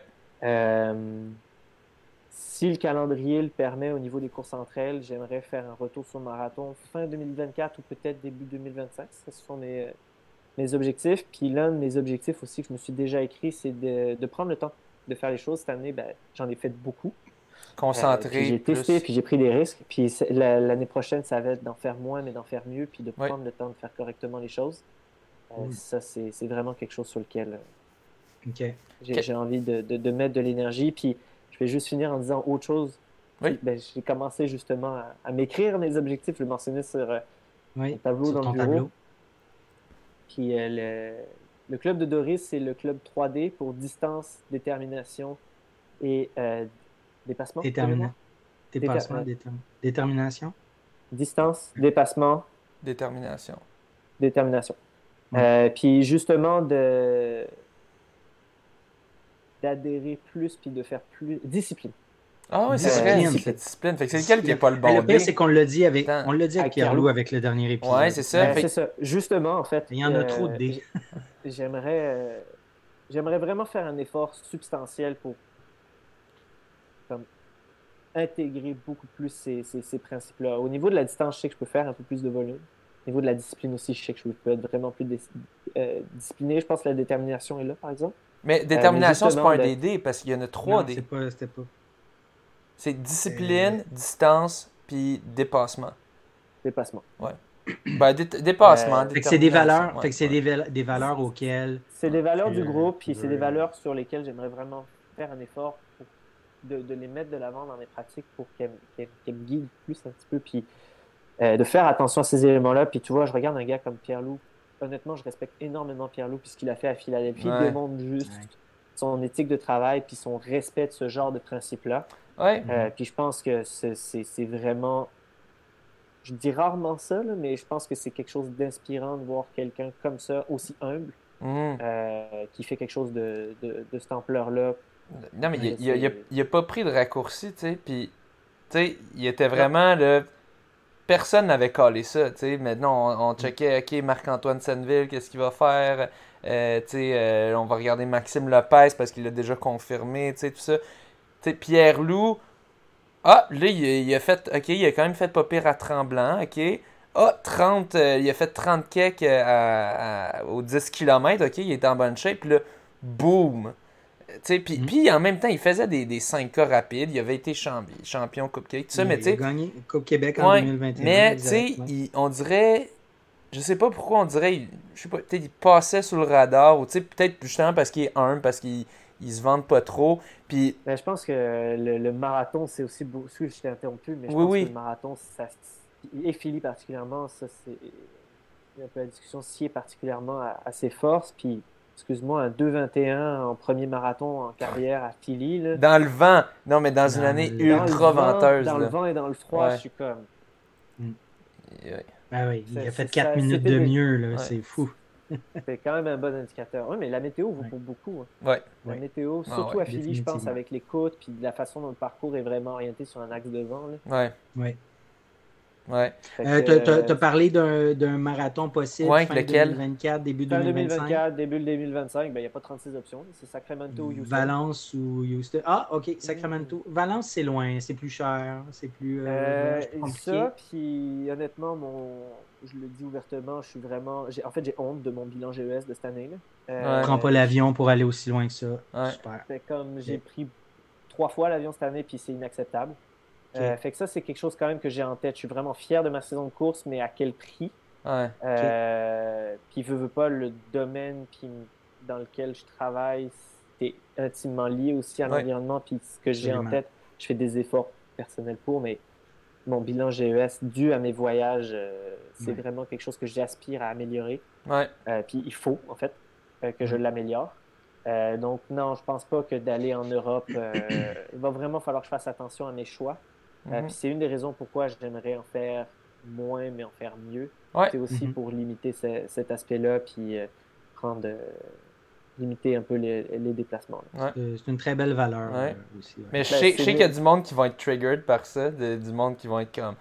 Ben là, c'est des. Non, je pense que tout le monde est conscient de ça. Non, non, non, non, non. Moi, je sais qu'il y a du monde qui vont être triggered par ça. Non, mais dans les choix vont être faciles? Dans l'optique les bons choix, ouais. je sais pas. Ouais, ouais. Non, non, mais moi, je. Si on t'invite à un championnat du monde en Europe, OK, bon, tu y vas. Mais si tu as le choix. Ben, pas nécessairement, non. Mais il a, a, non, mais il n'a pas dit oui. il n'a pas dit oui à ça non plus. Tu peux pas assumer nécessairement, tu sais. Mais peut-être, on va lui poser la question. Mais tu sais, moi, je me suis on avait vu une nouvelle d'une personne justement un jeune qui avait comme 17 ans qui avait été sélectionné pour des champions du monde puis que je pense que c'était un britannique quoi puis il avait dit non à cause de il disait je voulais, je voulais pas prendre l'avion. Ben, mettons qu'on te pose la question Samuel toi tu ben, je dirais pas non. Un championnat du monde euh, en Espagne je dirais pas non. Après c'est euh, combien de voyages je vais faire? Puis tu sais honnêtement j'ai cette discussion là avec vous mais c'est pas clair non plus dans ma tête. C'est comme une c'est vraiment une volonté que j'ai de vouloir aider mais c'est quoi tu sais c'est toujours la plus c'est en fonction de l'opportunité. On n'a pas le choix en tant que société. Ah tu as une euh, opportunité unique d'aller à un endroit. Ben, il faut savoir dire non parfois, mais en même temps, tu dis que c'est une opportunité. En même temps, je... honnêtement, c'est, euh, je suis, j'ai pas, euh, je suis vraiment en grosse réflexion par rapport à ça. C'est difficile. j'ai pas de réponse claire à vous donner, sûrement pas des réponses satisfaisantes non plus, parce que j'ai pas de réponse claire et satisfaisante à me donner à moi-même encore à ce stade-ci. Mhm. Ce que je mhm. sais, par exemple, c'est que si tu me donnes le choix entre Houston ou Sacramento versus Valence, c'est sûr que j'irai pas à Valence. Ouais. Euh, de, de... Ben, c'est ça. Pour toi, c'est clair, puis tu as, une volonté. Par contre, ça reste que qui... ça reste que tu fais un marathon à l'autre bout du continent. Tu le fais pareil. Tu le fais pareil. S'il y a du monde qui sont tués s'il y a du monde qui sont trigger, ben c'est à la limite, ça les regarde. Je veux dire, c'est individuel. Non, non, je sais, je, je sais. Je fais juste le dire. parce que tu dis, tout le monde va comprendre. Non. Il y a, il y, a, du monde qui ne va pas comprendre, mais au pire, toi, toi, tu fais de la décision. Tout le monde, c'est ça, le monde ne sont pas obligés de comprendre. Non, c'est ça. C'est ma décision, puis tu me posais la question sur, par rapport au voyagement, puis j'ai rebondi là-dessus. Mais, exact, mais, mais, déjà là, déjà là, il y a une réflexion que bien du monde n'ont pas. Euh, si dans ta tête, c'est clair, je ne vais pas à Valence, je vais aller à un endroit plus proche, ben, déjà là, c'est ça, il y a une réflexion que tu fais que bien d'autres ne font pas nécessairement. puis Houston, ça, ça serait en avion probablement ou tu ferais un. mais Houston, l'affaire là, qui comme je vous dis, c'est comme un projet, ça c'est pas défini encore. Ah euh, c'est pour ça que j'ai de la difficulté à me prononcer. Ce qui m'embête avec Houston, c'est la préparation l'hiver.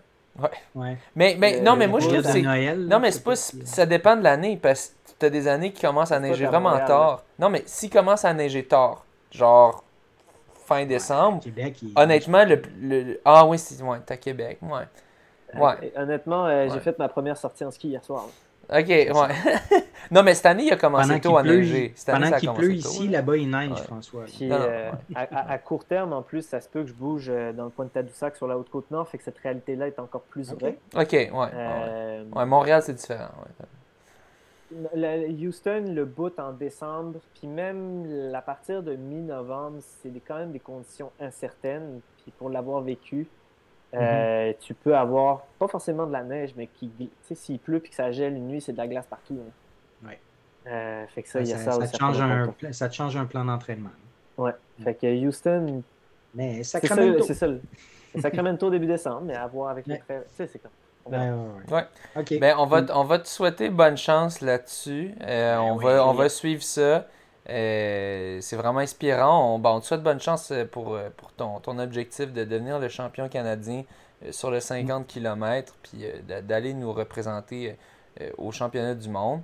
ça a été un plaisir. Au plaisir aussi peut-être de se croiser sur une course. Euh, Bientôt, ça serait cool. Euh, ben oui, ben oui. Peut-être sur un cross, ah qui sait, l'année prochaine, euh, si jamais on, on se décide. Ça, ce serait cool. Ouais, ouais, ouais. non, non, ça, ça commence à me manquer. J'ai failli le faire cette année, mais c'est ça, j'ai failli faire les provinciaux, mais là, c'est ça, c'est parce que j'étais au BIC pour le, trail du BIC. Fait que moi, il, a donné le même week-end. Fait que va falloir, je vais peut-être je vais devoir faire des choix difficiles.